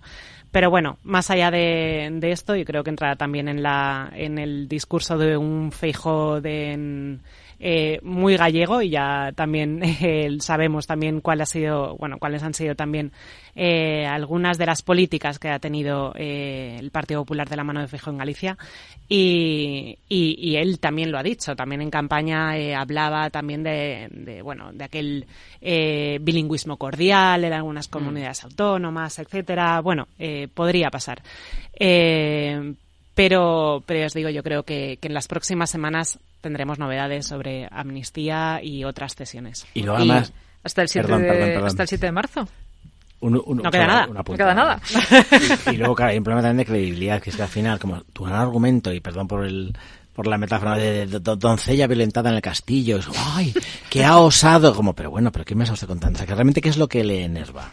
Que el Partido Popular se sentara con Junts, que, no saca, enerva, que es, es, bueno, si es que le enerva, ¿no? claro. Pero acordaros, las últimas semanas, ¿no? Esos gritos de María Jesús eh, Montero pidiendo explicaciones, piedad, alegría, que den explicaciones a los españoles. Digo, pero bueno, pero si ustedes están gobernando gracias al chantaje autoasumido por los siete votos que necesitan de Junts, o sea, ¿dónde queda el escándalo? O sea, ¿dónde queda pedir, darle explicaciones a los españoles si ustedes empiezan por no darlas? Y son ustedes los que están gobernando gracias a. O sea, el problema es que a medida que pasen las semanas va a ser todavía más craso y más claro el nivel de cesión o el intento de cesión o lo que le gustaría a Pedro Pedro Sánchez ceder a Junts si fuera necesario con tal de mantenerse en la Moncloa, que hombre, para cuando lleguen las elecciones vascas, decía Sara Carmen, cuando llegue la negociación, de los presupuestos o cuando lleguen las europeas, si se da el batacazo del Partido Socialista, que presumiblemente puede darse, pues yo creo que ya que el efecto de no, ¿os acordáis que es que Feijo se reunió en agosto? Digo, si no han conseguido réditos en las elecciones gallegas, dudo mucho que las vascas vayan a tener un reflejo y francamente para cuando lleguen las europeas ya mm, no, no votéis al PP porque se reúne con Junts. Yo pacto, Bueno, pero pues, ellos se reúnen. Me vas a perdonar, pero volvemos a lo mismo. El problema no es que el PP se siente con Junts, no, no pasa nada por eso. Pasa porque lo haya negado hasta el final. Claro, claro, y claro. un día se despierte y diga, ups, Sí, pero me pues refiero sí, que hubo una reunión. Claro, Joder. no, no, no, totalmente, pero me refiero que yo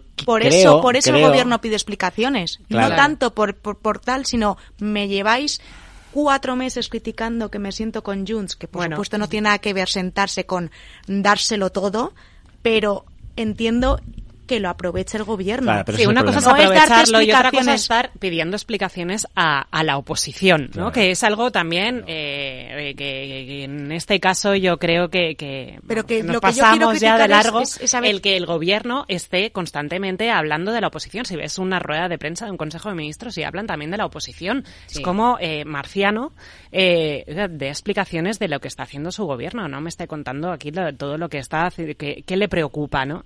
Eh, Pero bueno, la- hoy tenemos, hoy, hoy, bueno, ya que estamos hablando también del, de la del mm, no del control de la sesión de control, Control. de la sesión de control efectivamente de Marlaska que ha Marlaska sido que ha sido también el, el foco ¿no? de la del Partido Popular y en eh, bueno en, en el Senado también van a aprobar esa reprobación. Eh, Marlaska es uno de los bueno el ministro yo creo que más reprobado ya por la por la oposición que por lo menos lo han pedido eh, porque es un, un ministro ya totalmente quemado pero él ahí bueno se, man- eh, se mantiene yo creo que precisamente también por por esto es verdad que es muy difícil salir de un ministerio del interior indemne no El- Hmm. es un ministerio que, que es muy difícil pero, pero en su caso es verdad que yo creo que también ha, ha tenido preocupaciones más allá de los que corresponden al, al propio cargo.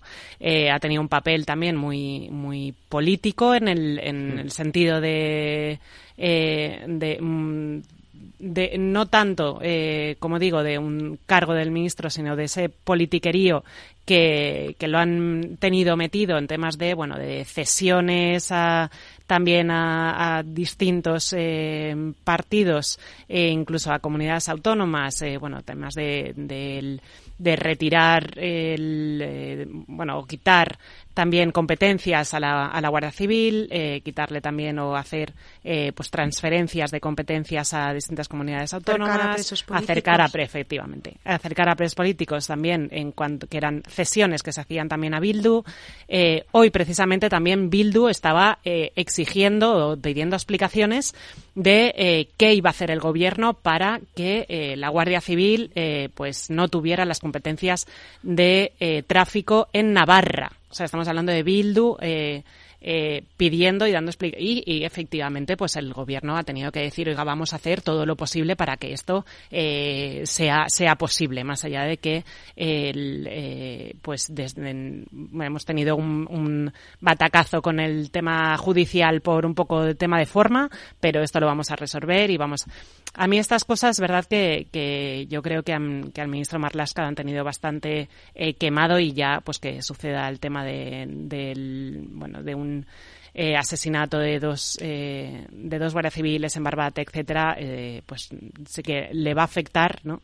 Y pero no creo, Pero no no creo, efectivamente, No, ni va a dimitir ni lo van a cesar. Yo creo que es probablemente fruto de la especial relación que tiene con Pedro Sánchez. ¿no? Yo creo que pocos ministros y pocos ministerios como este han estado más vinculados a la acción de gobierno de Pedro Sánchez. Pocos han estado más informados, seguramente, del porqué del cambio de criterio respecto a Marruecos. ¿Qué tiene que ver o qué ha conocido Marlasca de la relación de Pedro Sánchez con Marruecos a nivel político, a nivel personal? ¿Por qué el cambio sobre el Sáhara? ¿Por qué se desmanteló eh, el cuerpo especial de, de la costa de Cádiz? Él ha dicho eh, que no se desmanteló. Que, que se reintegró, ¿no? Bueno, pues en palabras, claro. Eso en palabras, palabras, según dice Marlasca, ¿no? Que se reintegró, ¿no? Se desintegró y luego se reintegró. Entonces, claro, yo creo que, claro, muy probablemente es que buena parte de la suerte y ventura de- del gobierno de Pedro Sánchez o de sus ministros más cercanos, pues vaya ligada a Marlasca, ¿no? Entonces, uno ca- cabría pensar a lo mejor el que, o uno podría decir, ¿no? Si cae Marlasca, cae Pedro Sánchez, ¿no? Bueno, pues yo creo que al final, eh, es, bueno, lo decía esto a Carmen, ¿no? Es un ministro quemado, ¿no? Directamente chamuscado, ¿no? Es que ya, es que ha habido tantos casos, el problema es que, que es un poco la sucesión de, de, de escándalos, ¿no? Es que ya solo por el simple hecho de lo que ocurrió con, con eh, López de los Cobos, ¿no? Que al final un ministro en el ejercicio de su cargo cesa a un guardia civil por cumplir con su labor, ¿no? Y por cumplir con la independencia que requiere al ser policía judicial. Claro, pues que como eso todo, ¿no? De lo que pasó con la, la valla de Melilla, justo, ¿no? El- los, los, los viernes eh, negros, ¿no? Los cinco presos de ETA mm, trasladados a cárceles próximas a País en Navarra eh, durante dos años. Bueno, es que es una detrás de otra, ¿no? Es una detrás de otra. Y esto último, claro, el problema también es, bueno, como Pedro Sánchez no conoce de, de amigos, bueno, pues también probablemente durará hasta que sea todavía más insostenible. Puede serlo, puede serlo. O sea, yo con, con este ministro y con este presidente del gobierno me puedo esperar mejores noticias, por no decir peores, cada día. No, y eh, bueno, pues cualquier acto de la Guardia Civil o de la Policía Nacional eh, que tenga un mínimo público, pues cuando llega Marlasca, pues creo que los pitos son un poco más bajos de cuando llega Pedro Sánchez a actos públicos, ¿no? Pero están ahí, ahí, ¿no? Pero es que Marlaska es un ministro absolutamente desacreditado. Y además de ser un ministro desacreditado, en el caso de Marlaska hay un agravante que es que era un juez muy prestigioso. Eso es lo doloroso. Y, y lo, Eso le ha dicho el PP hoy. Es, precisamente, sí, Claro. Tellado Eh, le ha metido ahí el zasca de, es justamente de que cuando vuelva, ¿no? justa- justamente cuando tú esperas de una persona que tiene una buena reputación eh, que en la Audiencia Nacional hizo un gran trabajo sobre todo con- en, en la lucha contra ETA pero también en otras eh, en, en otro tipo de procesos eh, penales y lo que te estás planteando es espero de una persona que no solo sea neutral sino que sea eficaz y Marlaska ha dejado de ser una persona eficaz desde luego desde el punto de vista como ministro no ha sido capaz de transmitir las cosas que ha podido hacer bien. Desde luego tiene todas las fuerzas de seguridad del Estado en pie de guerra porque eh, las comunidades autónomas ofrecen mejores condiciones que la Policía Nacional. De la Guardia Civil ni hablamos, porque la Guardia Civil me parece, yo creo que uno de los grandes olvidados. O sea, siempre hay un gran olvidado. Bueno, pues yo creo que en España uno de los grandes olvidados es la Guardia Civil por todo lo que significa. No ha conseguido mejorar el planteamiento de la vinculación, que era algo que también se esperaba de él, entre la policía y el estamento judicial para que fueran más eficaces las operaciones. Y al final se ha convertido en un ministro sectario y en un ministro que está permanentemente en tela de juicio, entre otras cosas, porque se duda mucho de su capacidad como actuación, o sea, de su, de su capacidad para actuar. Por tanto, ha sido una doble decepción y alguien que ha estado muchas veces en, en la picota, pues lo que hablamos, por la valla de Melilla, por lo que ha pasado ahora, y que parece inamovible. Entonces al final se convierte en alguien eh, que no es que resulte, no es que resulte incómodo, es que fíjate, a mí lo que me resulta es inexplicable. A mí O me parece, me parece que es. fiel a Sánchez y Sánchez s- da Valora la cara, fidelidad, da- sí, la saca la cara siempre por él. Y, vamos, cuando toda la tragedia de, Meli- de Melilla la, la legislatura pasada, eh, ¿qué más decíais? Lo de lo de los cobos, o sea, todo siempre Sánchez daba la cara por él y se reía con lo de cesarle. Sí, bueno, que no, Y por eso le ha, le ha revalidado. Pero este- también, en por esta ejemplo, legislatura. perdona, también dio la cara y, y Ábalos era, Ábalos ibas a era uno de sus incondicionales Pero y mira mira. dónde está Ábalos. No, yo creo, yo creo Precisamente que por es, eso. yo creo que es lealtad. También es verdad que luego, de eso también tiene razón María José, a ver cuántos casos no ha habido de lealtad que de repente ha sido fulminantemente, ¿no? Acordado, bueno, ¿quién era Iván Redondo? O sea, no había asesor en España y de, Verdad. la, y de la noche a la mañana la misma Carmen Calvo, que fue en muchos momentos su vicepresidenta y como su, perdón, perro guardián más fiel y la cesó. Vale, si ahora le ha premiado No digo con- que sea para siempre. No, no, le ha premiado con la, con la presidencia del Consejo de Estado. Pero, eh, Sí, o por sea, eso decía que hay algunos a los que... Eh, Criban. No, yo quizá me lo hay planteo algunos más a los que se y no separó estoy- de y no ellos, pero luego les ha premiado con algún destapando otro cargo, excepto a Ábalos. Y no destapo nada porque no, no, no me baso en ninguna, es una mera suposición. Pues, ¿qué no sabrá, qué no conocerá, qué no habrán compartido? ¿no? Esto no estoy diciendo nada, ¿no? Las, palabras tienen el valor que tienen, en ese caso no tienen valor por debajo, pero bueno, es que es la única, decía María José, inexplicable. Es que es inexplicable, ¿no? Creo que ahora mismo es el ministro del Interior que más tiempo lleva a cargo en la historia de la democracia, lo era José Barrenueva hasta hace muy poco tiempo y ahora justo le acaba de superar eh, Marlasca, ¿no? Y sobre todo dice, bueno, una persona puede mandarse en el cargo si realmente es buena y es eficaz, ¿no? Y, y es doloroso, ¿no? Y aquí sí que vuelvo a, a recordar el pasado, ¿no? Yo, sabéis que lo he dicho muchas veces en la antena. Yo soy bilbaíno y yo recuerdo ver a Marlasca cuando trabajaba como juez en la audiencia de Vizcaya todas las amenazas que tenía, toda la escolta que tenía, todos los tránsitos que tenía que hacer desde lo que se llama la manzana judicial de Albia en Bilbao, a donde vivía muy cerca de mi casa en Bilbao, y, era terrible. Vamos a un juez joven, amenazadísimo, eh, cómo se implicó en la, cuál es el caso Faisán, es decir, un hombre que dio verdaderos golpes a la lucha contra ETA y cómo instruyó procesos muy serios contra ETA eh, desde la Audiencia Nacional. Por eso es doblemente triste y doblemente inexplicable que con semejante hoja de servicios, ¿no? Es decir, una persona que ha sido intachable, que puede tener las opiniones que tenga, que es muy libre, claro, que llegue a un puesto en el Ministerio del Interior y que, que sea como quien da la vuelta a un calcetín y hacer todo lo contrario, ¿no? Y toda la honorabilidad y la dignidad que se espera, ¿no? y que tenía o que había atesorado como juez, pues que por desgracia se desbarate. En, en los meses previos a ser ministro, Marlaska publicó un libro que es muy interesante y que a mí me gustó mucho, que se llama Sin pena ni miedo. Es una cosa es una frase que él lleva tatuada que lleva tatuada en la muñeca. Y la verdad es que lees el libro y lo que te esperas de esa persona, de una persona que es capaz de expresar esas ideas y esas intenciones, no tiene nada que ver con la persona que estamos viendo ahora mismo como ministro. Y desgraciadamente es que está en un puesto de altísima responsabilidad, porque en España hay muchísimos eh, aspectos relacionados con la seguridad, eh, vinculado con el tema del narcotráfico, vinculado con, con todo lo que suponen las mafias ilegales, eh, con el terrorismo en lo que nosotros hemos vivido. Y es un puesto especialmente sensible también de cara a la gente. O sea, el, sí, por eso digo que el, planteamiento de un ministro del Interior es verdad que es muy complicado, y es difícil salir indemne de ahí. Pero, eh, claro, le han salpicado tantos casos y tantos casos a nivel político, no de gestión, eh, que es eh, que yo creo que es lo que le ha ido quemando. Eh, pero es que yo recuerdo, claro, en, estabais recordando el, el, pasado y me acuerdo cuando justo después de la moción de censura de 2018 que se presentó, recordaréis, ese eh, gabinete de Pedro Sánchez que se presentó como un gabinete estrella, eh, que eran como figuras, eh, bueno, y también, estaba ahí. También, pero también, también pasó con Garzón. Claro. Y mira, lo que pasó después. Pero y de hecho, y de hecho, si os acordáis, perdón, María José, te he interrumpido, que si os acordáis, era la gran estrella Pedro Duque, pero la otra gran estrella era Marlasca. Sí, precisamente sí, por, eso, por, eso por, ese aura de juez mmm, compatible, perdón, María José. Pero fíjate, por ejemplo. 10 segundos. Que nos, sí, pero, pero fíjate que en el extremo contrario, Huerta, y, y, que al final no, no hemos hablado porque nos hemos metido en esto de la política que nos encanta a todos, eh, lo que pasa con Luis Planas.